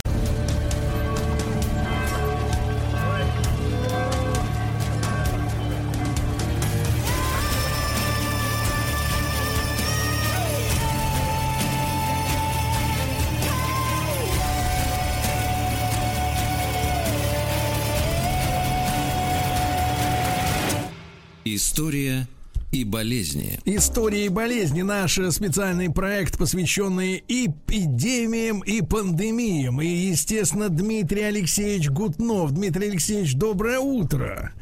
Доброе утро, Сергей. Ничего, ничего. А, Сейчас потеплее, Дмитрий Алексеевич, заживем. Да-да-да. Доктор, доктор исторических наук, профессор Московского государственного университета. И сегодня Дмитрий Алексеевич превзойдет ожидания. Потому что Ну, сегодня не какая-нибудь там, понимаешь, э, чума. А сегодня, Дмитрий Алексеевич-то эпидемия, ну, скажем так, помощнее. да? Итальянские болезни. Или, Или фран- француз. Как Или французская, да? То есть, как бы, так сказать... А, Дмитрий Алексеевич, а вот, э, ну, если э, честно-то говорить, э, ну, вот болезнь, о которой пойдет речь, сегодня, да, вот ощущение, что заболеть ей можно только если люди, ну, как-то в документах обычно, ведут беспорядочный образ жизни. Ну а, да. вот, а, а вот тогда как было? Примерно так же. абсолютно. Значит, мы с вами про- прошлый да, наш разговор начали с э, ожидания конца света. Вот я сегодня продолжил. Это Так. все в этой же сфере находится. Потому что, э, вообще говоря, было две даты конца света. 1492 год и 1497. В 1492 году кончался э, византийский календарь пасхалий. Значит, Пасхи больше не вычислялись. И это, естественно, служило мерилом того, что византийцы знали, что все-таки придет какой-то конец. Кстати говоря, у нас в России тоже ждали этого конца света, как Кремль отстроили. У нас считалось, что э, христ- поскольку Россия была са- самой восточной христианской страной, то, э, значит, второе пришествие должно начаться с нас.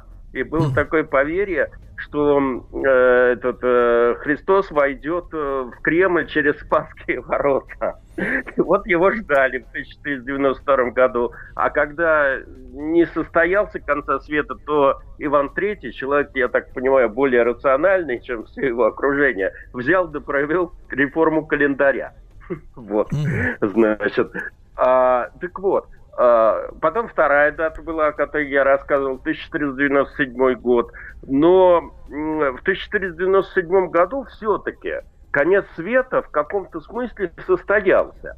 А, В каком смысле я имею в виду? Э, Как известно, в 1497 году Колумб открыл Америку. Это, конечно, не закрыло старый свет, но открыло новый свет. А, И сильно изменила жизнь, вообще говоря, причем изменила эту жизнь поначалу не, незаметно, но с каждым годом это становилось все более и более заметнее. Почему? А, ну, э, мы с вами до этого делали программу, значит, связанную с, пере- с пересечением Атлантики, и я там довольно подробно рассказывал, что товарооборот э, и вообще пересечение Атлантики с появлением, с открытием Америки, оно только увеличивалось. Дмитрий Алексеевич, М, так а, э, э, да. люди, люди стали уходить. И люди, ну, это для, понимаете, это самое первое, что, так сказать, кидается в глаза, что, что мы себе представляем, люди. Но ведь вместе с людьми пересекали Атлантику и животные, да?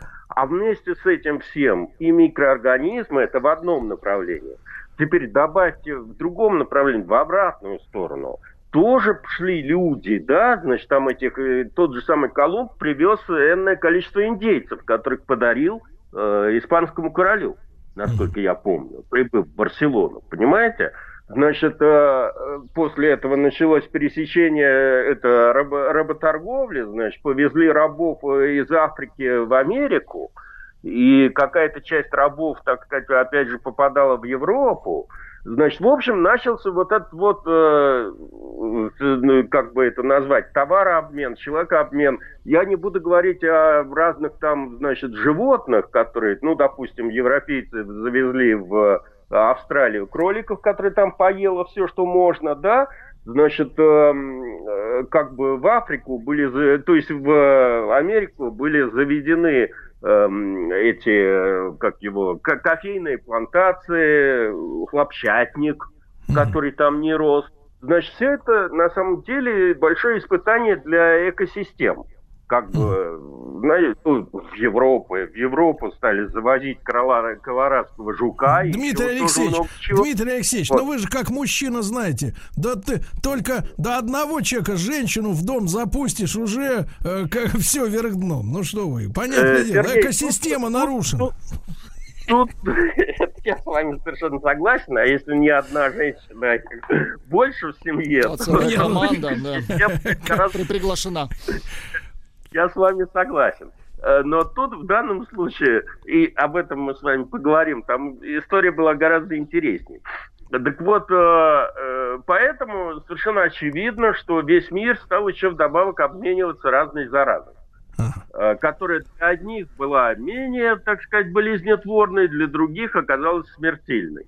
Вот э, эта самая французская итальянская болезнь, о которой мы с вами э, будем сегодня говорить, она была вот одной из э, таких зараз, э, значит, э, которая появилась в Европе в 1495 году, аккурат через год после возвращения Колумба из новооткрытых земель. А, в это время французский король а, Карл VIII вел длительную войну в Италии. Значит, вел он войну с целой коалицией, Венецианской лигой, так называемой, итальянских городов и земель, и в своей этой самой войне он э, довольно, ну, практически у него армия полностью состояла из наемников, которые, как вы понимаете, значит, не блистали большой нравственностью. Да и вообще любая война, ну, в общем, она как бы не способствует целомудрию, скажем так. А что ж, Дмитрий Алексеевич, а что ж, да. Дмитрий Алексеевич, не брезговали, не чурались? Э, не чурались, да, ну тут э, опасности двояко, двоякого толка. Про одну часть мы с вами уже начали говорить, это вот эти все кишечно-желудочные болезни, да. которые все время сопровождали военные действия. А другая часть, это, конечно, венерические болезни. Так вот, э, французы привели в Италию громадную армию, которая состояла из наемников – Нравы этих наемников были соответствующие. Свидетельства грабежей, насилия, разврата были рассеяны там повсюду, куда ступала нога французского солдата. Ну, довольно любопытный факт я вам приведу. Когда противники Карла VIII в ходе смелой вылазки во время сражения при Фарново сумели захватить и разграбить королевский обоз, который, так сказать, отдельно от армии существовал, то среди прочих трофеев обнаружили книгу порнографического содержания. Там были изображены с портретным сходством многочисленные любовности, любовницы короля в разных позах. И с этой книгой, по всей вероятности, французский монарх не расставался. Ни во время привала, ни во время, так сказать, боевых действий. Надо думать, что по части распущенности его подданные как минимум от него не отставали. Но у них вот. не было книг, профессор. Да, да, они на практике все делали. Так вот, э, в общем, именно у этих самых французских наемников и появились первые симптомы, которые поначалу напоминали ну, какую-то первую стадию заболевания лепрой. Маленькие прыщики, волдыри там и тому подобное. А, но после инфицирования уже через 4-5 недель все тело покрывалось многочисленной сыпью, которая сильно чесалась, перерождалась в гнойники, поражала клетки нервной системы, и, в общем, где-то через год э, инфицированные просто умирали мучительной смертью. А, ну, в общем, как это бывает, поначалу гнойную зудящую сыпь объявили божьей карой. Благо, на всех этих наемников пробы ставить негде было. А, причем это было узаконено, что любопытно. А, Дмитрий Алексеевич, документ... а, позвольте, позвольте уточнить, а что ж, помирали-то только э, вот эти воины или их, э, так сказать, солдатики? Женщины тоже?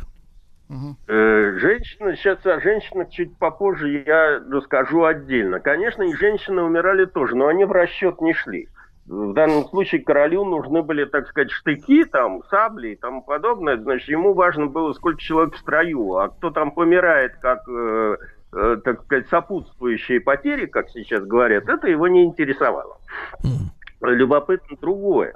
То, что э, вот то, что эта болезнь была объявлена Божьей карой, было узаконено не э, как бы решением Святого Престола или какими-то документами церковного содержания, а в 1495 году указом императора Священной Римской империи Максимилиана.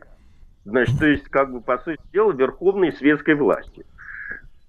Значит, э, дальше стали искать причины этого всего и симптоматику нового заболевания. Прошло несколько лет. В это время эта болезнь перекинулась естественным образом из французского лагеря в итальянский, стала гулять сначала по Италии, а потом довольно быстро распространяться по всей Европе. Значит, поэтому, собственно говоря, эта и болезнь поначалу получила название французской, потом итальянской, даже конкретно, поскольку это все Фарново находится недалеко от Неаполя, то даже неаполитанской. Турки, например, э, именно которые в это время воевали, в общем, с европейцами в Средиземном море, конкурировали, наз, называли этой болезнью христиан. Uh-huh. И только, только, только, по сути дела, в начале третьего десятилетия 16 века в Италии появился стих поэта Джералама э, Прока, э, Прокастора, о пастухе, который заразился страшной болезнью. Этого пастуха звали Сифилис. И вот с этого времени э, имя этого литературного персонажа и стало нарицать. Это реально вот. действительно человек так звали, как вы думаете, Дмитрий Алексеевич? Да. Ну, ну что значит? И до сих пор неприличное, неприличное имя-то. Какое? Ну, вообще, да. Ну, сейчас неприличное. А тогда... тогда было приличное. Иди-ка сюда. Ну, ну и так далее. А кто у вас тут пасет? А, а вот это. А представляете, же отчество давали. Отчество не ну, давали. Тут легче. Да. А, кстати говоря, значит, сразу же началась, э, как бы сказать, санитарная пропаганда, в которой приняли участие довольно известные художники своего времени. Например, Альберт Дюрер, да, который да, создал да. графику на дереве, э, так. напечатанную в 1996 году, как листовка вместе с предупреждением о сифилисе э, так. и рекомендациями там к воздержанию нюрнбергского врача Теодора Улениуса и в тексте описываются признаки и симптомы этого заболевания. Прошло еще некоторое время, и там выяснились более любопытные подробности. Например, на старости лет испанский врач Рюй Диас де Ислам сообщил, что он имел дело с подобным заболеванием, которое он называл испаньолийским змеем – Дело в том, что, как известно, Колумб, конечно, открыл Америку, но, в общем-то, причалил он сначала в, Га... в Гаити и назвал э, нынешнее Гаити гордым именем Испаньола. По... Поскольку, значит, как бы, э, как считал этот испанский врач, вся болезнь идет из Испаньолы, то он и назвал это все испаньольским змеем.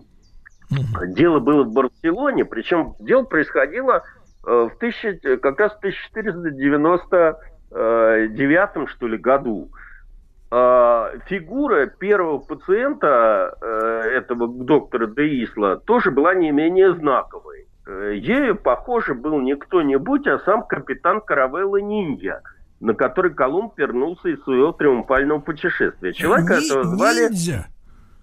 Нинья. Нинья. Уточняю поражаете вашей некультурности. Ладно, э, значит, э, э, человек этого, фамилия этого человека была Пинсон.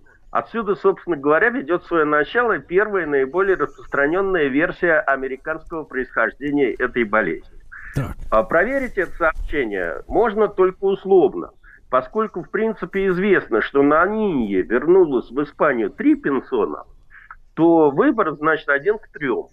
Известно также, что из этих троих капитан Мартин Алонсо Пинсон умер вскоре после возвращения из плавания. Э, был ли он первым, так сказать, нулевым пациентом или нет?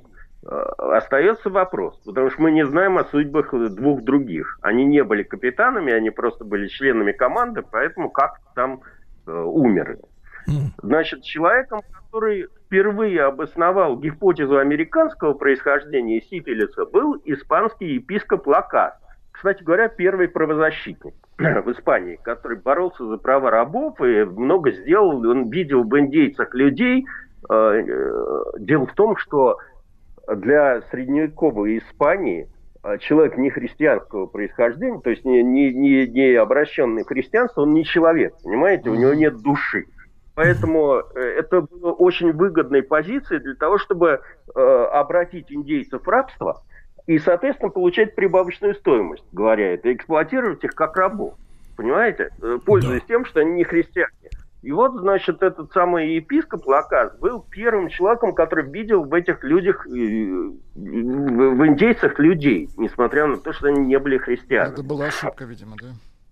Вот. А, он написал «Апологетиках история» в 1530 году и утверждал, что сифилис был занесен во французскую армию, на минуточку, испанскими женщинами, маркетанками, которые в свою очередь заразились этой болезнью от индейцев, привезенных в Барселону Колумбу. Да вы что? Вот как это все выглядело. Лакас добавляет также, что из его расспросов туземцев, испаньолы, то есть гаитян, он узнал, что болезнь эта бытовала в Новом Свете издавна, она была для индейцев не смертельной, и, и сами индейцы видели в этом, ну, не видели в этом большой беды. Они там гаваковое дерево какое-то использовали, смолу или там выжимку, и, в общем, каким-то образом лечились. Но среди европейцев сифилис быстро принял самые ужасные и самые, так сказать, злокачественные формы. Ай-яй-яй. И почти неминуемо велик смерть. Индейцы. А, значит, э, проследите сегодня путь инфицированных испанских женщин в французской армии, конечно, возможности не представляет. Но так или иначе, довольно быстро эта новая болезнь перекинулась э, сначала в Италию, потом она пошла в, Швейцарию, достигла Англии, пошла на восток. Ну, многие знаковые, так сказать, персонажи своего времени были больны этой болезнью, включая, что есть большое подозрение, что даже Иван Грозный э, с этим как бы Называли столкнулся. польской болезнью. Да. Дмитрий Алексеевич, на Ивана Грозного не будем, как сказать. Да, это наше все. Вот. Раскапывать, да? Да, вот именно. Срамоты наводить не будем. Хорошо. Дмитрий Алексеевич, а почему, эм, почему мы сейчас понимаем, почему индейцев-то не брало, так сказать, это дело? А, в конце передачи расскажу. Э, сейчас генетики более-менее понимают. Когда, была, когда был вскрыт возбудитель этой болезни, трипанема, вот это вот, э, и э, стало понятно, что она ответственна не только за сифилис, но еще за ряд болезней, Э, тропического содержания, который бытует и в Африке, и в Южной Америке, э, то стало понятно, что, э, ну, в общем, вирус ну, мутирует, так же, как мутирует нынешний ковид. Понимаете? Да. И Дмитрий, разных, Алексеевич, климат... Дмитрий Алексеевич, а да. вопрос еще. А вот, соответственно, привезли, соответственно, с индейцами. А до этого подобных болезней, передаваемых, в принципе, половым путем, не было в Европе? Ну, да, нет, они, конечно, были. Но к ним, понимаете, когда появляется новая болезнь, как ковид, э, к ней всегда повышенное внимание, и как бы она является главным подозреваемым в смерти человека. Ну, да? смертоносной. И в данном, в данном случае именно этой болезнью, вот она, она из-за того, что она была новая, и иммунная система человека была к ней не готова, значит, естественно, там был взрывной эффект, в отличие от каких-то других. Mm. Понимаете? Понимаю. Вот. Хорошо, Дмитрий Алексеевич, Значит, все, про, про, приступим, приступим ко второй части повествования после новостей, новостей спорта. Друзья мои, Дмитрий Алексеевич Гутнов, доктор исторических наук, профессор Московского государственного университета в проекте «История и болезни». Если не успеваете послушать в прямом эфире на сайте радиомаяк.ру в любое удобное для вас время.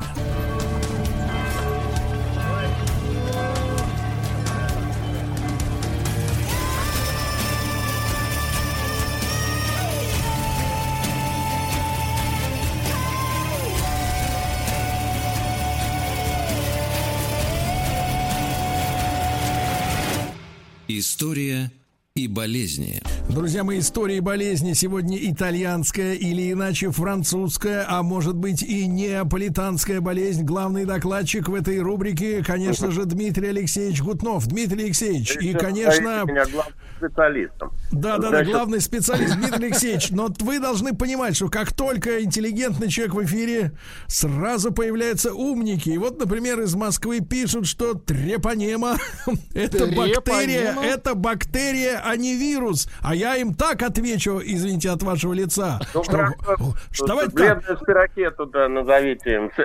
Нет, нет, давайте ответим, ответим этим умникам. Он профессор, ему и решать. Вот так, да. На трепанему мы с пирохетой ответим, вот как. Вот так вот, да. А, продолжаем. Да. Значит, э, первым, э, первой реакцией европейского сообщества на это все дело было закрытие публичных заведений, в том числе публичных домов и публичных бань. Пионером здесь выступил Единбургский городской совет.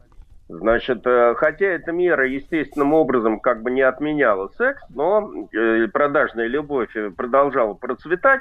Но да, общественное мнение как бы считало, что это способствует гигиене. Э, тут уместно вспомнить и об переизобретении, на самом деле, придворного врача английского короля Генриха VIII, тоже того еще персонажа, помните, у него было шесть жен, которых он там убивал, а, Чарльза Кондома, который Точно. изготовил для своего повелителя как считается, первый презерватив, сделанный из овечьей кишки. На самом деле он его переизобрел. Все это было в Римской империи давно известно. Ну ладно.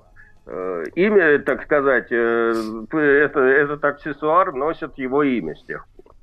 А, в Италии в тех же целях да, применялся мешочек из льна с подвязками, спроектированный доктором Фаллопием и считавшийся эффективным средством защиты от сифилиса, хотя совершенно не защищал от, э, так сказать, появления бастардов и прочих, так сказать, незаконно рожденных наследников. Детишек. Если говорить да, о лечении, то поначалу господствовало убеждение, что американскую заразу надо лечить американскими средствами. И вот опираясь на рецепты этих индийских шаманов, первые мази и отвары включали более-менее щадящие растения, которые были перевезены из Нового Света. Гвояковое дерево, там, ива, такие вот вещи. Дмитрий Считалось... Алексеевич, Дмитрий Алексеевич, стесняюсь спросить, что мазали? Не стесняйтесь. Не, мазали, мазали тело. лицо, естественно.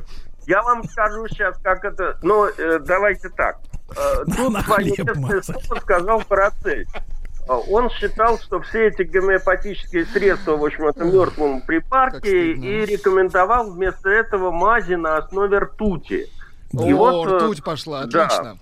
Э, и вот как э, выглядела эта процедура. Слабонервных прошу не слушать. Угу. Пациента изолировали в душной комнате или в бане, растирали ртутной мазью несколько раз в день. Массаж проводился около огня, где этот страдалец еще затем э, потел, его специально оставляли. Эта процедура продолжалась от недели до месяца или дольше, и при необходимости повторялась. Использовали также в качестве мази порос и мышьяк. Можете отлично, себе представить. Отлично. Вот. А, правда, уже тогда эти методы имели своих противников, и совершенно обоснованные противники. Э, там, ну, те, например, кто выживали, там... видимо, противники были. Нет, нет, нет. Там был врач и священник Ульрих фон Гутен, который совершенно... Он, во-первых, сам был болен этой болезнью, сам себя лечил и описывал вот ужасы, что побочные эффекты, как мы сейчас называем – выпадание зубов, приступы удушья, почечной недостаточности и тому подобное. Вот. Со временем, да, но самое интересное, что все эти ртутные препараты, где была куча ртути содержалась, они просуществовали, и они в какой-то степени и сейчас существуют. Сейчас, конечно, антибиотики в большей степени играют роль, но еще в XIX веке ну, кроме ртути, вместо ртути предложили там менее токсичные соли этой ртути, например, сулима. А, значит, положительные результаты здесь были, но все равно токсическое действие а, оставляло вот этот вот негативный фон. В конце концов, я могу перечислить кучу людей, которые умерли от этой болезни, знаков. Типа э, Мапасан, Тулуз Латрек, э, Артур Шопенгауэр – Врубель, Михаил. Угу. Ван... Да, там, в общем, мартиролог очень, очень на самом деле большой. Вот. И только в конце 19 века в связи с развитием техники оптической удалось значит, решить очень многие проблемы, вот, связанные с выделением возбудителя. Э, в данном случае трипанема. В 1905 году, ну, это было два открытия. Первое, еще в 1830 году был сконструирован микроскоп – э, с тонкой точкой фокусировки исходного изображения. А в 1876 году немецкий оптик Эрнест Абе по заказу Карла Сейса, помните, это фирма Карл Сейс? Да, да, знаменитая разработал э, э, иммерси, иммерсионные линзы. То есть это он линзы делал внутри с водой и с маслом. Они э, появился с одной стороны из-за этого фокус – а четкость изображения увеличилась десятикратно. И это все привело к тому, что в 1905 году был открыт возбудитель этой болезни. Только Значит, в 905-м? Да, и, соответственно, это дало возможность э, на новых основаниях вести работу в области диагностики, клиники и тому подобное. Вот. Э, данное открытие, кстати говоря, я уже об этом говорил, позволило выяснить, что трепанема ответственна не только за сифилис, но и за другие там болезни, типа беджель, э, фрамбезия, пинта и тому подобное. Вот. Из-за, кстати говоря, э, из-за этого стало понятно, что существуют аналогичные болезни, но они как бы не столь смертельны для человека – и из-за этого открытия под сомнение была поставлена основная американская теория проникновения сифилиса в Европу. Потому что было высказано мнение, это уже в середине 20 века, что родина сифилиса – это Африка, и считалось, что возбудители тропических или эндемических трипанематозов, вот эти вот ампезии, пинты и беджеля – и возбудитель венерического сифилиса, они являются различными вариантами когда-то бывшей идентичной трипанемы. А, сразу же, кстати говоря, появилась э, третья версия, так. значит, э, которая тоже возникла относительно недавно.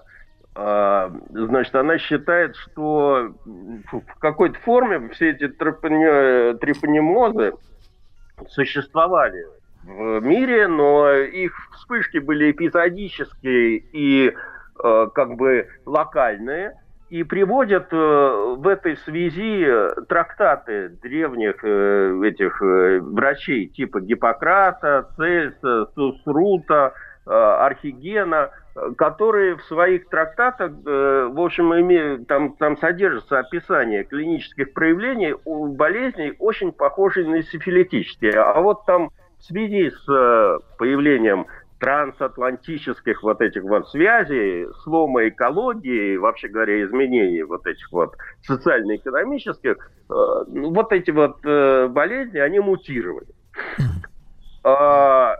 Так вот, это, в общем, три эти версии боролись между собой. Я, собственно, оговорился, что, конечно, сейчас основу лечения составляет уже не ртуть, а антибиотики разные, э, и вообще говоря, в связи с этим как бы сифилис протекает гораздо легче. Вот. Но э, если говорить о происхождении этой болезни, то в 2008 году группа американских, английских и канадских э, ученых попыталась все-таки решить вопрос о том, откуда появился, откуда этот вирус пошел, откуда эта болезнь пошла. Значит, уже к этому времени был опыт подобных палеогенетических исследований, связанных с исследованием ВИЧ. Значит, э, соответственно, была проанализирована, секвенирована еще в 1998 году геном штамма разных подвидов вот этой вот спирохеты, полученная из разных мест, из разных источников. И как показал этот генетический анализ, так. Э, значит, э, трипанемома это э, зародилась в Центральной Ничего Африке смешного. и южной части Океании. Под, подвид, значит, эндемикум, который ответственен за фрамбезию, отделился от самого древнего, это была самая древняя ветвь из, из изученных, а наш так сказать, сифилитический палидиум, э, в, в он смысле, появился позже всех. Правда, в тот момент, когда еще люди не вышли с территории Ближнего Востока и Африки.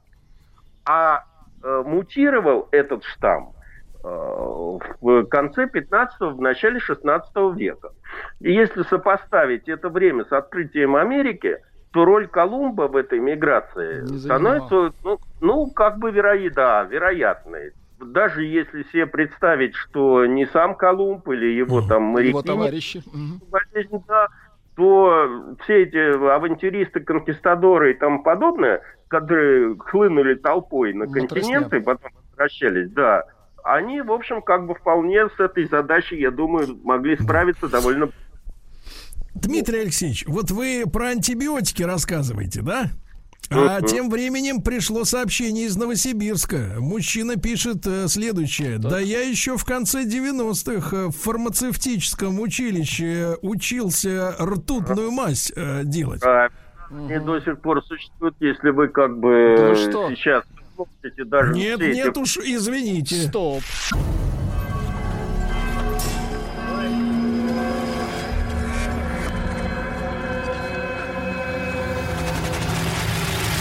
История и болезни. А, друзья мои, Дмитрий Алексеевич Гутнов, доктор исторических наук, сегодня, как всегда, с нами. Сегодня об итальянской болезни. Но, Дмитрий Алексеевич, вы породили просто волну воспоминаний у нашей аудитории. Как, как в 90-е годы они мазали свои тела ртутно-серными мазями. Нет, еще пишут, лучше бы Колумб мимо проплыл.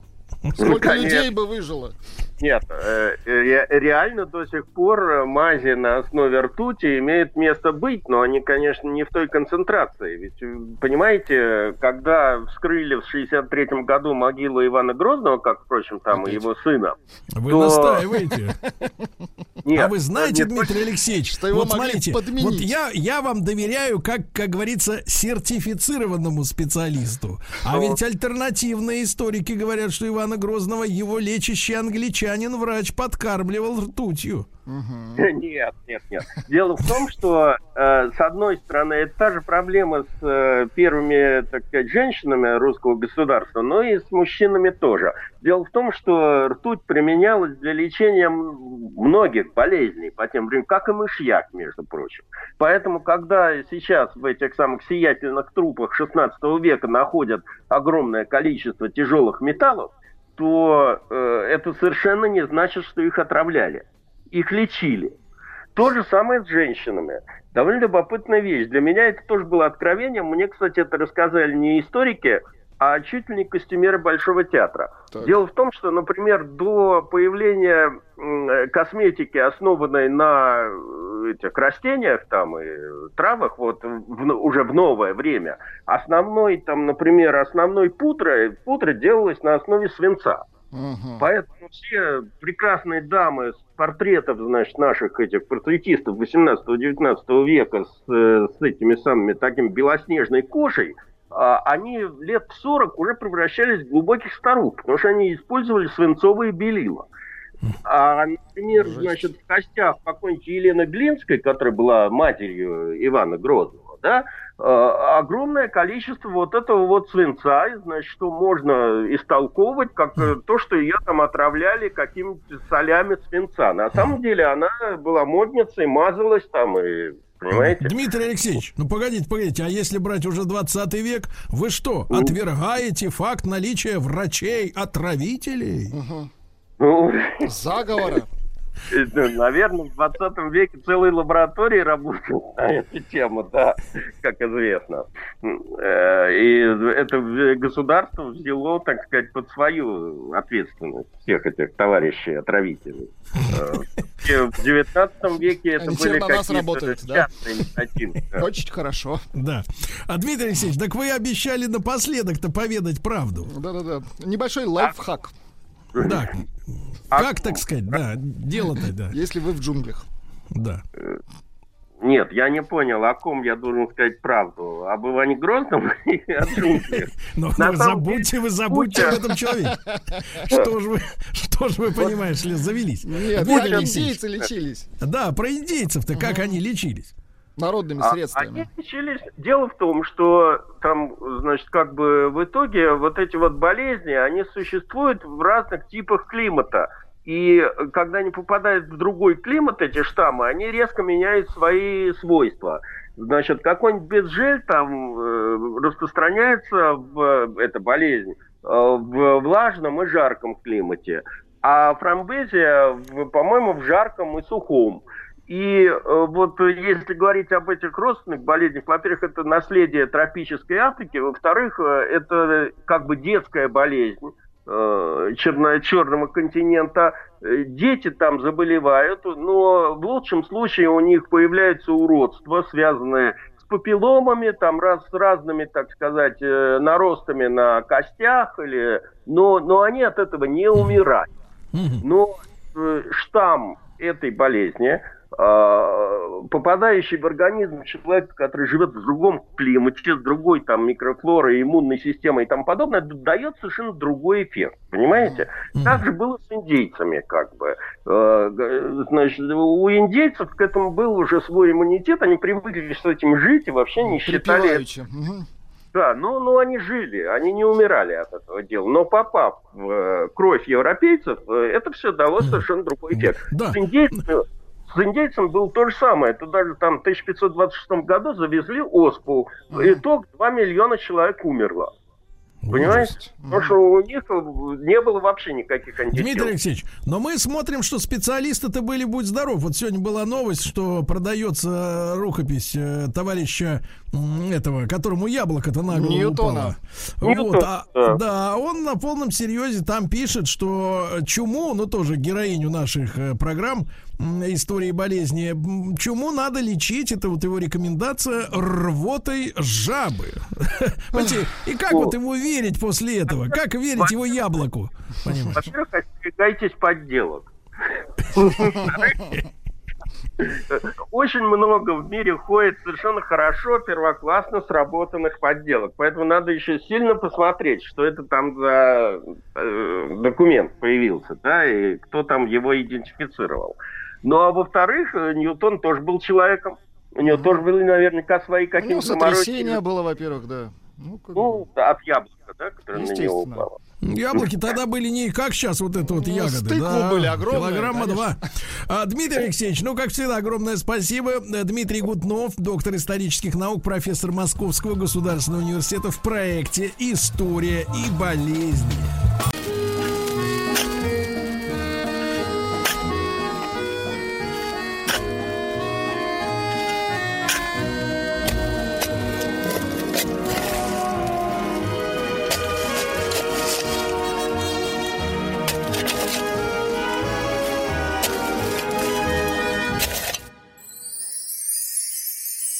Докопались. А, поскольку этот ролик достаточно длинный был изготовлен Владиком, а у меня сегодня посетила мысль. Нет, меня сегодня посетила мысль, что а, здесь закапывают.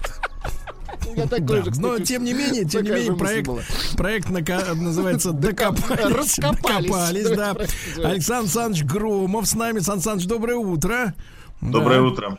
Очень рады снова э, свиданию нашему такому дистанционному. Да, нет, не в том смысле, что рады дистанционному, а просто.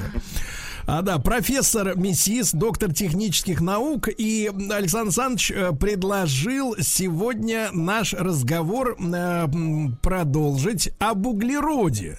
Э, конечно, может быть, у некоторых слушателей, в частности, у Владика, сложилось ощущение, что... Мы уже говорили. А, что мы об углероде сказали все, что можно, но нет. Но нет. На самом деле, вот видите, на, на самом-то деле углерод многолик. Да, Александр Александрович? Ну и, я так понимаю, на нас ждут э, открытия какие-то, да, может быть, неожиданные. Мы так и не думали так хорошо об углероде. Здесь, э, Сергей, мы с вами в прошлый раз говорили о неорганической, так сказать, части углерода.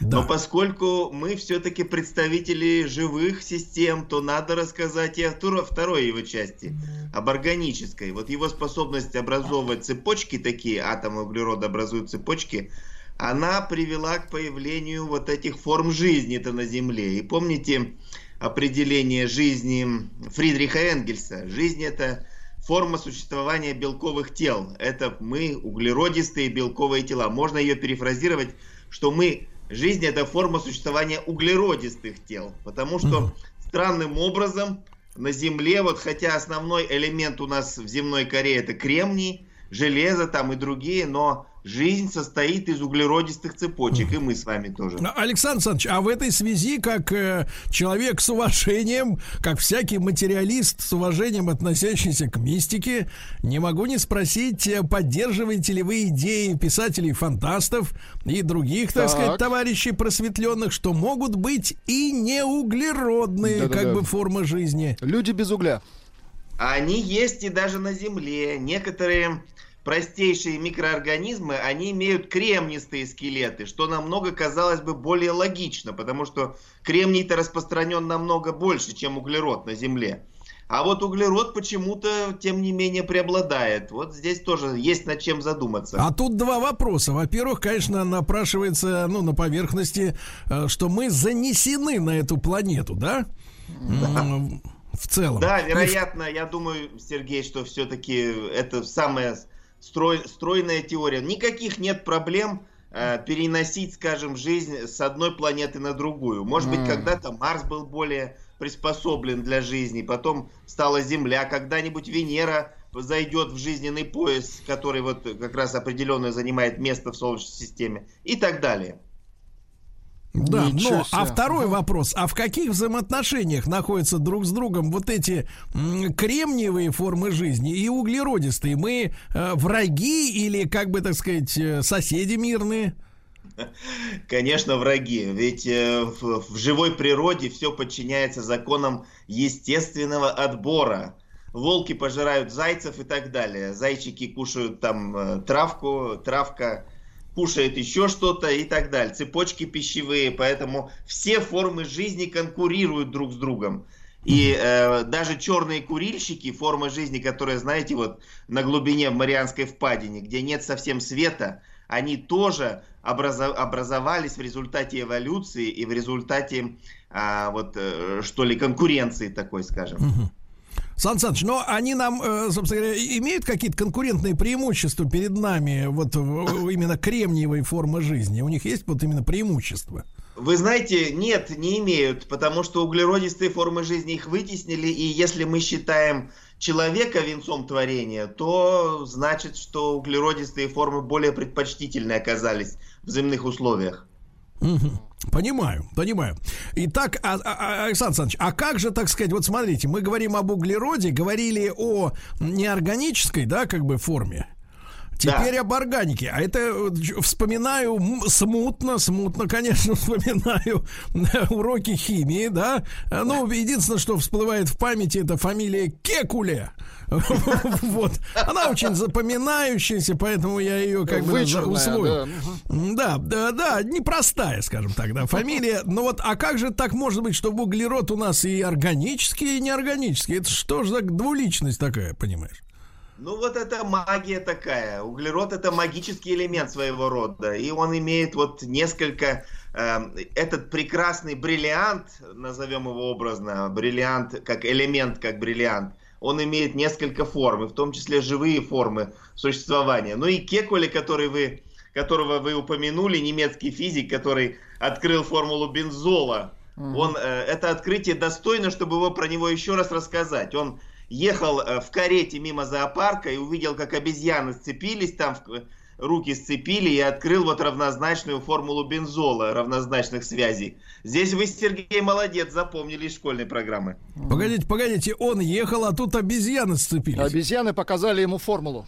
Да, ведь ученый Ужас. все время думает, он своими идеями поглощен, как и Менделеев. Э, таблицу-то во сне придумал якобы, да, на самом деле он все время об этом думал просто. Угу. Понимаю. Так, а это действительно, Сан Саныч, магия, да, что вот этот элемент, э, сказать, э, живое вещество, и неживое, да. Да, вот как, как это так это вот? Да, на самом деле полимерные цепочки, такие как углеродистые атомы, образуют э, несколько элементов в периодической системе. И бор, и кремний образуют, и еще ряд, и азот даже – но тем не менее, вот углерод оказался наиболее, так сказать, он был выбран Творцом для создания живых э, существ на этой планете. А что у нас, соответственно, вот если Владика мы, так сказать, возьмем, да болгарочкой, так сказать, его по, по нему пройдемся, а, а что у него из углерода-то? Все. Вы знаете, все из углерода, начиная... Так же, как и у вас, Сергей. Вы тоже кусок угля. Да, да, да. Белки, жиры и углеводы. Белки, жиры и углеводы, все, из чего мы состоим, это все углеродистые цепочки. Да ладно. Да, да. Да ну нет, ну-ка. Сергей отказывается быть то есть, погодите, погодите, то есть, то есть, погодите, то есть, получается, вот кочегар, который бросает в топку уголь в поезд, да, в паровозе, он, соответственно, вот в иносказательном смысле в какой-то, в какой-то части убийца. Ну, деревьев да, когда-то, живых организмов, да. сам служить топливом, если его хорошенько высушить. Так, про, про лозо не будем. Это болезненная тема. Так, Сан Саныч Громов с нами, доктор технических наук. Погодите, то есть мы все из угля, правильно? Мы Углерода. все состоим из углерода. Ну, говорят, что человек состоит из воды, как огурец. Ну, плюс вода, но, тем да. не менее, э, на 80, на 90 процентов там. Но, тем да. не менее, эта вода, она связана углеродистыми цепочками. Угу. А, Сан Саныч, а вот такой еще более философский вопрос. Вот смотрите, а, ну, я понимаю, что это вопрос э, такой, э, как бы... С первой парты. Не только, не, да, с первого, для, от слабовидящего вопроса. Значит, слушайте, а вот э, философская такая тема. Вот у нас есть с вами клетки, правильно? Клетки угу. состоят из, боюсь сейчас, так сказать, из облажаться. Белков. Нет, нет, я имею в виду дальше, если внутрь туда, там молекулы, потом атомы, правильно? Да. Вот да. А, на каком уровне даже после гибели организма структура сохраняется? На, на атомном? Нет, на молекулярном уровне. Уже, э, еще, даже ведь, молекулы ведь... уже. Даже молекулы да. остаются, правильно, после гибели организма? Конечно, вот. ведь в химии химия изучает молекулы, а атомные атомы изучает все-таки ядерная физика. Ага. Да, но я к тому, что вот смотрите, просто вы же, так сказать, близкие специалисты, ну, относительно окулистов, например, и художников, да? Вот смотрите, а вот когда жизнь, получается, это же вечный вопрос, он всех волнует, а когда жизнь уходит из человека, что же эти молекулы, какая чудесная сила связывала воедино? На протяжении а... его жизни? Какая-то энергия, которую можно назвать душой э, человека? Как вы думаете? Разумеется. Здесь еще очень много непознанного. Вот вы знаете, ДНК, скажем, 5% э, только расшифровано, а 95% считалось мусорной ДНК. Ее даже так называли. Непонятно, для чего она была нужна. А на самом деле все в природе гармонично. То есть и ДНК это мусорная часть она тоже для чего-то нужна, для обмена энергией. Ну, Мы обмениваемся энергией с Солнцем прежде всего. Наш генератор это Солнце. Да вы что? А, то есть, погодите, погодите, сейчас вы поддерживаете праноедов, которые, которые напрямую как бы запитаны, то есть они не едят ничего, не пьют, а вот прямо вот солнце из-за горизонта, они, понимаешь ли, радуются, и животы бурчат от сытости. Ну, я приведу более простой пример. Скажем, вот был такой диктатор, Э, в, на Филиппинах, по-моему, как его звали, я позабыл, но там люди прятались долгое время от него э, в пещерах, без так. солнца жили, годами. И у них рождались уроды, начинались болезни там страшные. Без солнца мы жить не можем. Так, так, так, так, так. А, хорошо, так понимаю, без солнца жить не можем, но это ученые скажут другого свойства, что витамин D или еще какой-нибудь там, сказать, такую бодягу приплетут. Вот, но вопрос с энергией, конечно, очень и очень важный. Действительно, я согласен. Единственное, что, конечно, вот как так вот устроено, вы говорите и белки, и углероды, и кто там еще-то, белки, углероды. Белки, жиры и углеводы. О, и все это из одного сляпано, понимаешь? Сляпано, Совершенно верно. Это все углеродные цепочки, начиная от полиэтилена, спирта, целлюлозы, уксуса и так далее. Это все углеродный мир, мир органической химии. Так, а почему ж тогда так подспудно не могу не спросить, именно полиэтилен так вреден для экологии, а вот, например, уксус не очень, на халяву и уксус сладкий.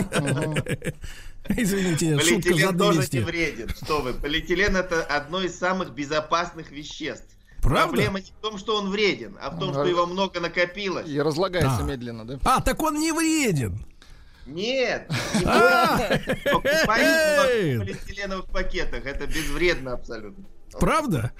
Конечно. Я вот э, просто, Сан Саныч, вот наконец-то сегодня ответил. Вы знаете, я как мужчина элегантный, э, я иногда варю себе рис в пакетиках, знаете, с дырками. Полиэтиленовых.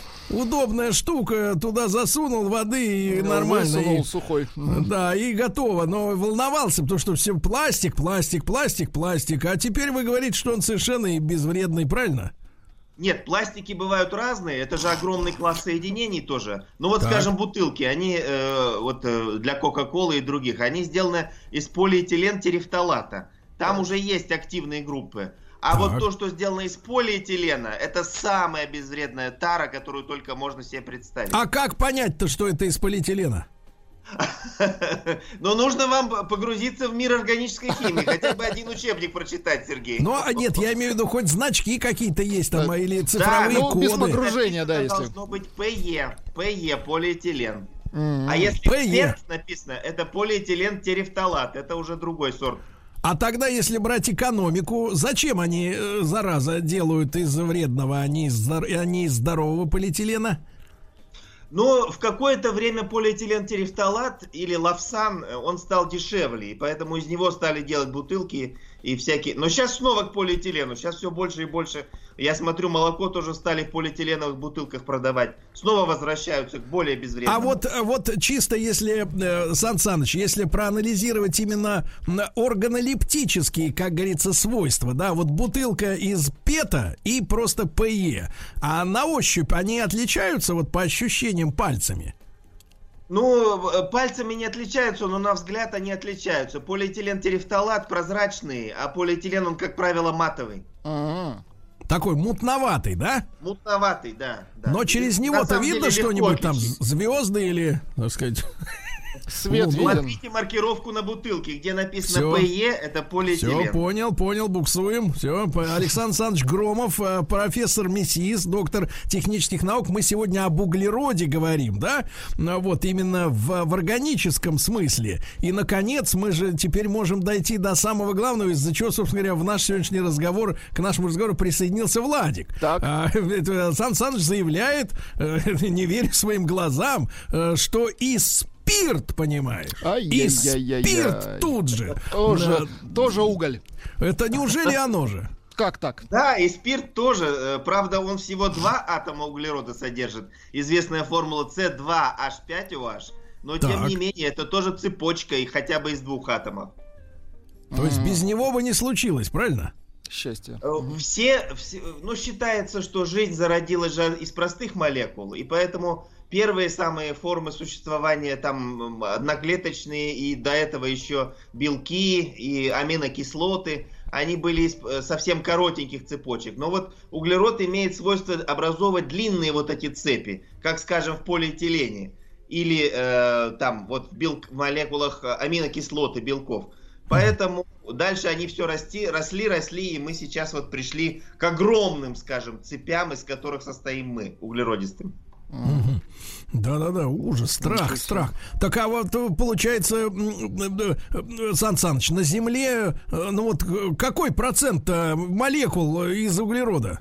Ну, вот так вот, если примитивно. Да, ну, больше половины. Больше да, половины. Больше половины. У, все углерод. Ужас. Ужас. Да, содержит углерод, конечно. Ну, много а... и воды, и водорода много, uh-huh. и кислорода, и азота, и серы, и фосфора но э, углерод это как бы костяк, скелет, что ли.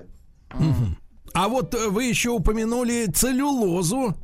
Э, да, да Сан Саныч. Это что за зверь такой? Это, так сказать, для бумаги получается? Ну, это из чего деревья-то состоят? Они же из а. молекул целлюлозы состоят. Так. И э, это полимер. Есть полимеры примитивные, это такие как полиэтилен, полипропилен и так далее. А есть полимеры сложные, где кольца там уже образуются. Это вот типа целлюлозы. Но угу. там тоже в основе углеродные цепочки. Угу. А как мы целлюлозу используем? Ну так вот, в смысле-то. Для бумаги, ну, скажем, для ткани. ее можно пронитровать и сделать из нее порох. Неплохо.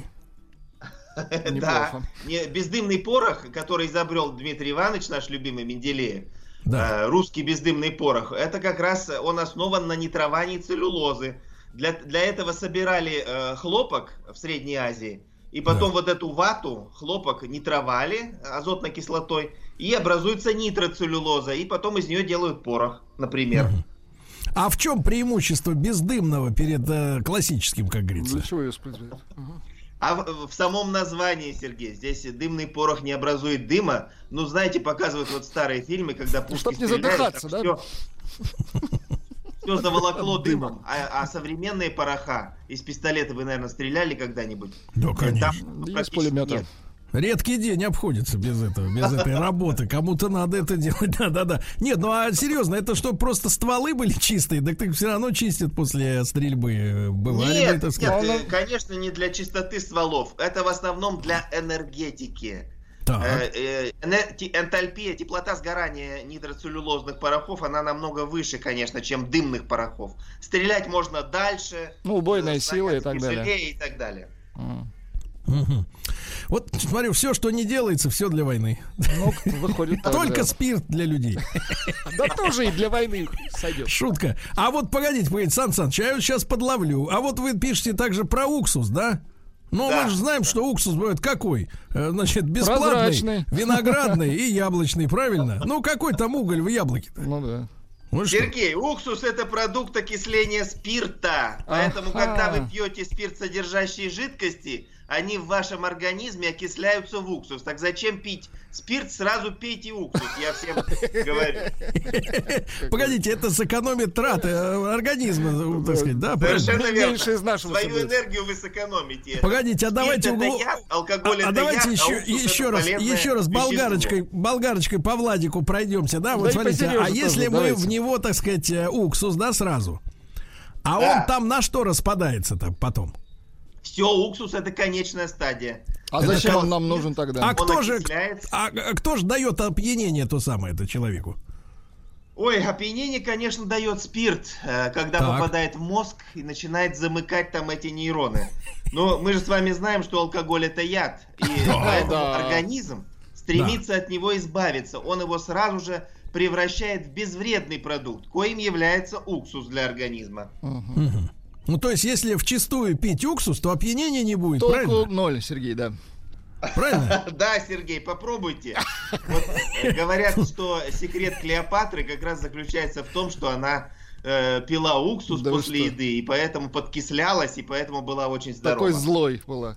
Да-да-да, подкислялась. А некоторые альтернативные YouTube-ученые говорят, что так. наоборот, надо с кислыми средами в организме бороться при помощи э, щелочей. Вот, это говорят. ошибка, это ошибка, потому что в желудке у нас находится соляная кислота, довольно ага. крепкая. Вот, и друзья мои, сегодня мне кажется, сегодня мне кажется, мы много сделали уже для того, чтобы повысить процент поступающих на химфак в этом году.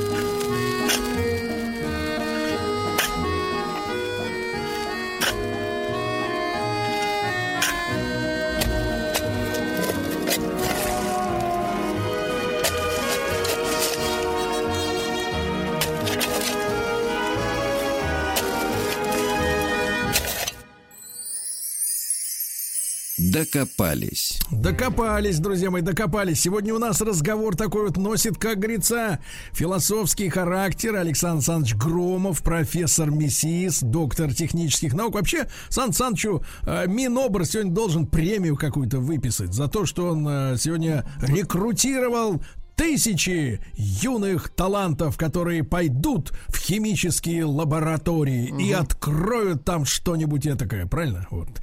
Кстати, э, Сан Саныч, э, еще раз доброе утро.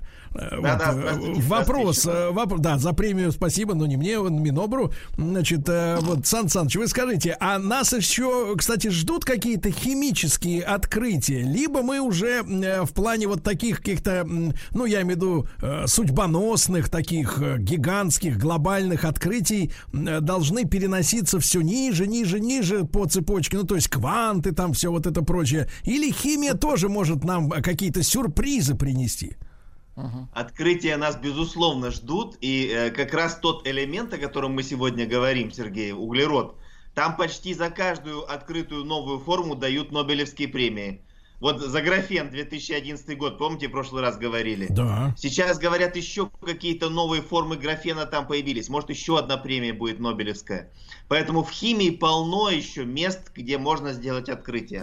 А вот насколько, Сан Саныч, э, э, вот эти углеродные дела, они подвержены, ну, какой-то, как говорится, искусственному, э, искусственной комбинато, комбинации, синтезу, ну, вот, то есть на основе, например, вот этой углеродной, да, цепочки создать что-нибудь новое?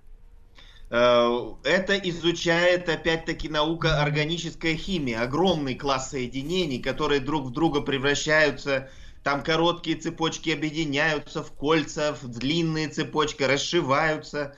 Э, там двойные, тройные связи переходят друг в друга. В общем, это огромный класс э, реакций и огромный класс синтезов. Угу. А насколько вот, э, Сан Саныч, э, вот эти новые какие-то от, открытые вещества, они для э, экосистемы опасны? Ну вот про пластик мы теперь узнали, да, что, в принципе, пластик, он хороший, просто его много. Он полезный, да. Да, а вот есть ли какие-то агрессивные формы, которые могут, так сказать, вот на шухер навести здесь? Да вы знаете, агрессивные формы есть, конечно, это в том числе коронавирус, который мы сейчас с вами э, более подробно изучаем, вынуждены. Погодите, а он тоже, что ли, углеродный? Конечно, это тоже из Ужас. углеродных цепочек построен он. Из, из, из аминокислот. Аминокислоты в белки соединяются и образуются вирусы и так далее. Но э, здесь нужно понимать, что э, в жизни на нашей планете нет ничего вредного. Нужно просто уметь это использовать. И мы, к сожалению, настолько глупы, что задыхаемся в собственных, э, что называется, в собственном мусоре, так мягко скажем, да? Да нет, вот давайте скажем так, чтобы было стыдно. Задыхаемся в собственных нечистотах. Точно. Ну, да. Хорошо. Накопили его столько, что там из пластика океаны уже Хватит больше, чем Америка. Вот, в океане острова больше, чем размером с США. Да вы Поэтому вот надо сейчас, конечно, открытия делать такие, которые позволили бы природу очистить. Экологические. Да. А вот, э, Сан Саныч, а если тогда об углеродных ядах, да? Вот э, те же, например, э, выбросы автомобильные, да? Э, да. Тут вот, тут вот мы когда сидели с вами на этой, на самоизоляции, то и сейчас продолжаем, понимаешь? Mm-hmm. Вот, то говорят, планета якобы начала очищаться, что транспорт не ездил, э, не ходил никуда, нефть упала, вот, но это экономическое, а вот если, что касается воздуха, да, то чисто зафиксировали там очистку воздуха, что стали дышать, э, потянулись дикобразы в города, там всякие скалопендры поперлись, вот, а насколько вот выбросы автомобилей автомобилей вредны. Да, э, вы знаете, э, к сожалению, опять-таки, э, все зависит от количества, да, как и в любом, так сказать, деле. Когда много сильно автомобилей, ну вот про Москву не будем нашу любимую говорить, но вот про Милан, скажем, да. Про Милан там лучше. Про много... Милан очень даже хорошо. С удовольствием про Милан. Да. да. Вот есть города, где нет ветров, вот как Милан, он мегаполис. И из-за этого там, конечно, люди задыхаются. А есть столицы, или э, Пекин, скажем, почему там смог-то? Потому что там да. ветра нет, там туманы эти висят и никак не рассеиваются. Поэтому метод борьбы с выбросами – это ветер. Надо разбавлять, как можно разбавлять больше эти, э, так сказать, ядовитые вещества. Так, так же, а может тогда, может тогда им просто ветряки в другую сторону закрутить, а? Как вентилятор. Да, да, да. Я, кстати, Если... вот э, на тему ветра, да, на тему ветра, иногда задавался вопросом, почему вот, например, там в крупных городах, в российских, да, ну и в советских еще, вот эта советская архитектура, так дома стоят друг относительно друга. А потом понял, что когда ядерную бомбу скинут, так. вот, соответственно, чтобы они гасили э, вот таким расположением эту взрывную волну, все с умом, все как для людей надо. так сделано. Все угу. для людей, да. Ну вот видите, ядерная бомба, слава богу... Э, Не страшна. Да. Алло. Да-да-да, мы тут. слышим вас. ядерные бомбы, слава богу, не взрывают, а мы все равно погибаем от выбросов, от собственных нечистот.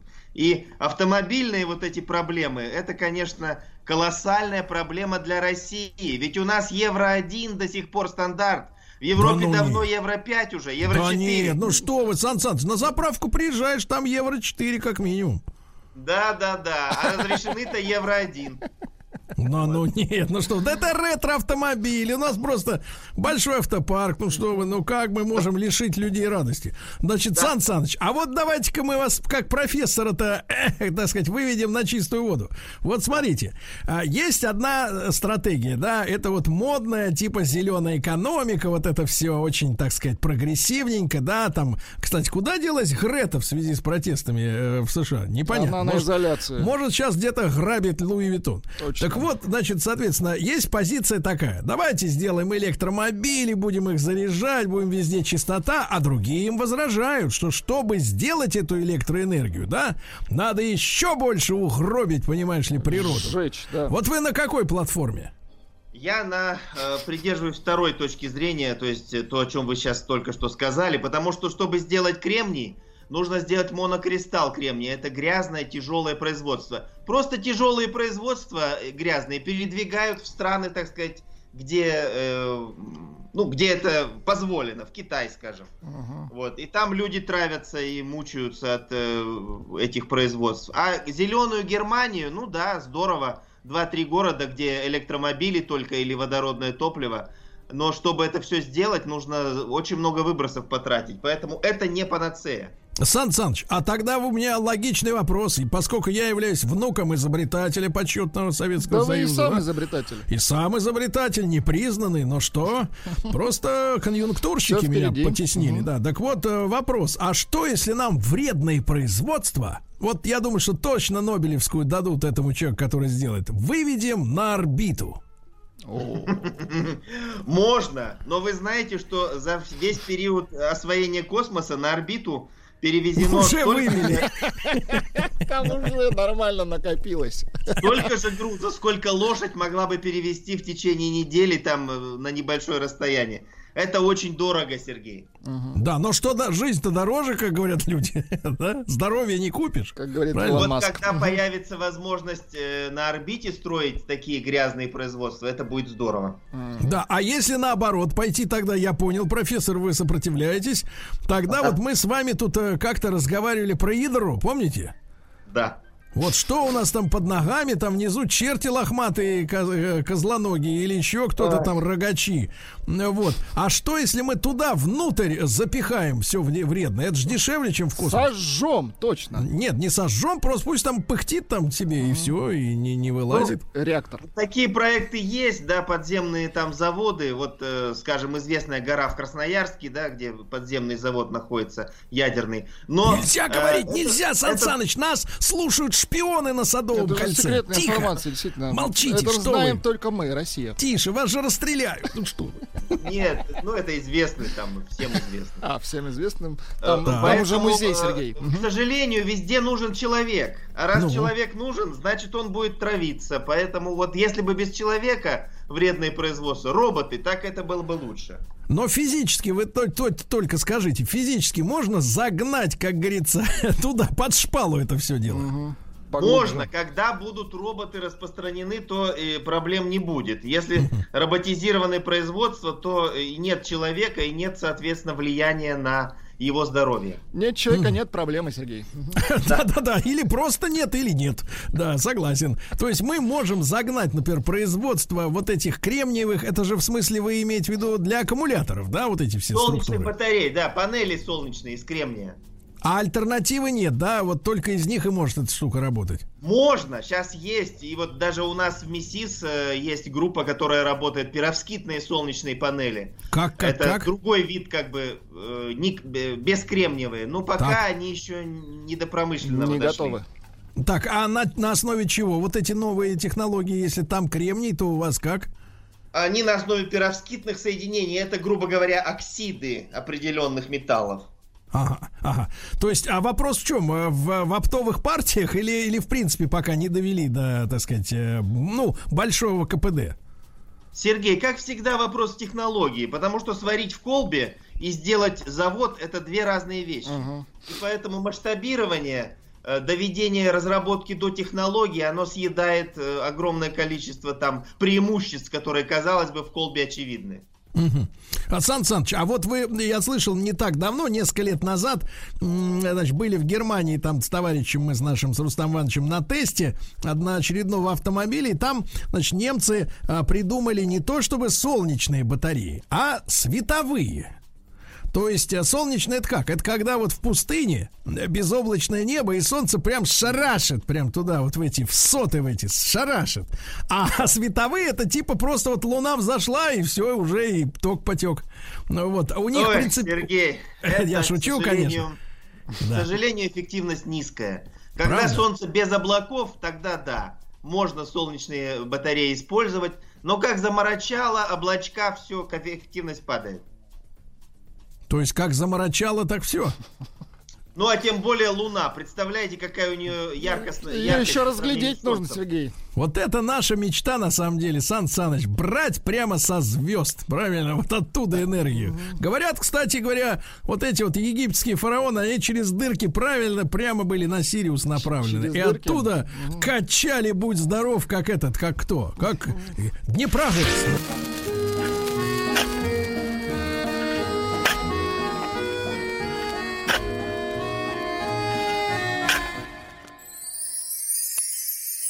Докопались. Друзья мои, Александр Александрович Громов, э, профессор МИСИС, доктор технических наук. Мы об углероде вот сегодня вторую часть э, э, такой беседы делаем, да, в прямом эфире. И, Сан Саныч, мне кажется, напрашивается само собой, конечно, ну вот какие-то экологические, хотя иногда экологи, иногда, не все, конечно, но выглядят как, э, ну, либо люди ангажированные, да, которые на какую-то одну из мельниц льют воду, э, в вот, и, что не нравится, конечно, мне. Мне нравится объективность. И, но все-таки, тем не менее, экологические какие-то рекомендации, советы относительно э, как бы углеродного происхождения материалов, вот, может быть, о самых вредных да, вещах, которые э, нашим слушателям нужно в первую очередь, э, ну, в своем собственном мире, там, в доме, в квартире, в, по хозяйству соблюдать, да, и чтобы, чтобы не нанести урон внукам, да, детям, внукам, правнукам. хотя бы, да. Да, инопланетянам, да. если вдруг прилетят. Мы и есть инопланетяне.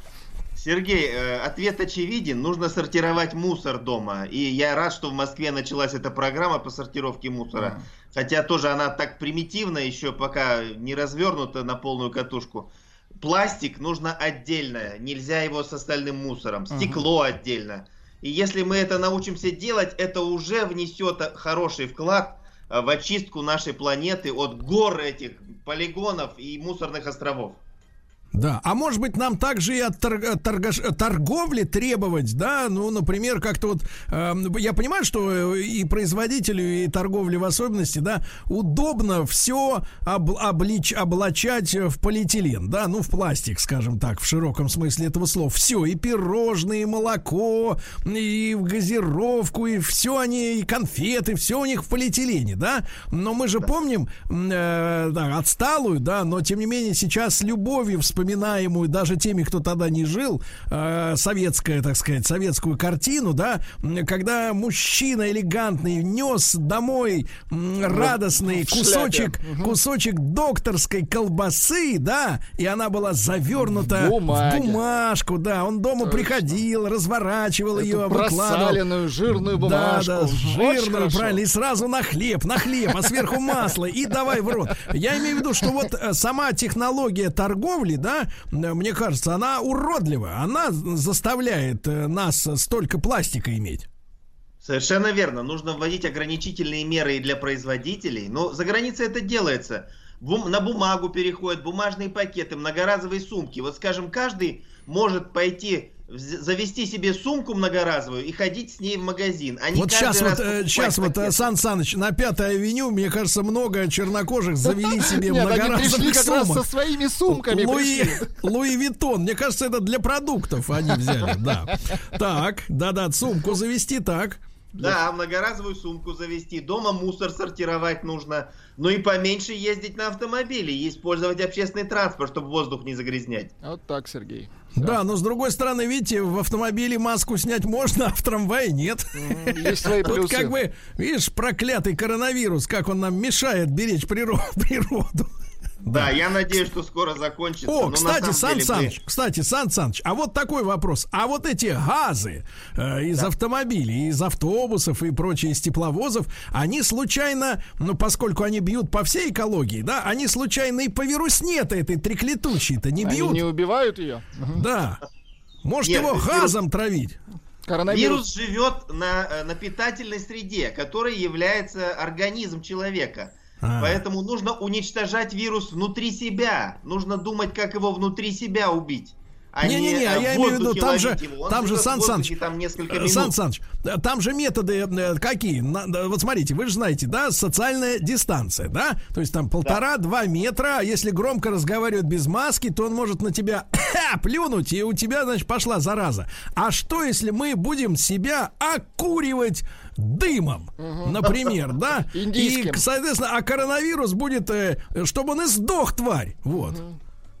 Ну, можно дымом окуривать, можно э, в защитный в ОЗК завернуться. Но лучше всего, конечно, просто держать дистанцию. Я думаю, этого будет достаточно. Ведь были намного более страшные эпидемии. Чума, холера. Там же да. намного более сильные были э, вирусы. Да, и, да, да. и тем не менее преодолевали их как-то, носили ну, вот эти ну, маски. Давайте тогда, тогда и в третий раз за сегодняшнее утро для тех, кто только что вышел из, так сказать, э, э из метро, э, повторю эту новость, что продается рукопись якобы товарища Ньютона, ага. где он рекомендует чуму лечить рвотой жаб. Жабьей рвотой. Вот, да. дальше не то победили. И нет, серьезно, вот книгу а как продают. Он, как он ее добывал, интересно? Ну, пугал, наверное, или что, или кормил чем-то не тем. Вот. А, Сан Саныч, ну и скажите, пожалуйста, а вот а, к вам-то большой в этом году конкурс? А, как студент-то химию уважает нынче? Конкурс каждый год больше и больше, в МИСИС все выше и выше, каждый год проходной балл, поэтому качество студентов все возрастает и возрастает. Конкуренция возрастает, а следовательно конкурентная среда всегда рождает качество. А куда дальше вот? Хватает у нас. А куда вот дальше эти ребята идут? Э, чем занимаются в жизни? Ну, если говорить про выпускников МИСИС, они идут на металлургические заводы, да, у нас же металлургия это как бы основной профиль. Да. Но э, это зависит от промышленности. Как будет работать промышленность в стране, так э, будут и инженеры востребованы. И чем больше промышленности, тем лучше выпускники э, будут нужны. И, следовательно, надо промышленность поднимать. Давайте выдвинем лозунг тогда, так. вам и нам выгодный. Значит, передадим управление от менеджеров инженерам, правильно? Вот. Хороший, Совершенно верно. Ведь Ничего крамольного не сказал, Владик, не, ты сёк, все нормально. Сёк, да, он действительно недорогой, хороший лозунг. А, ты недорогой, хороший слоган, да.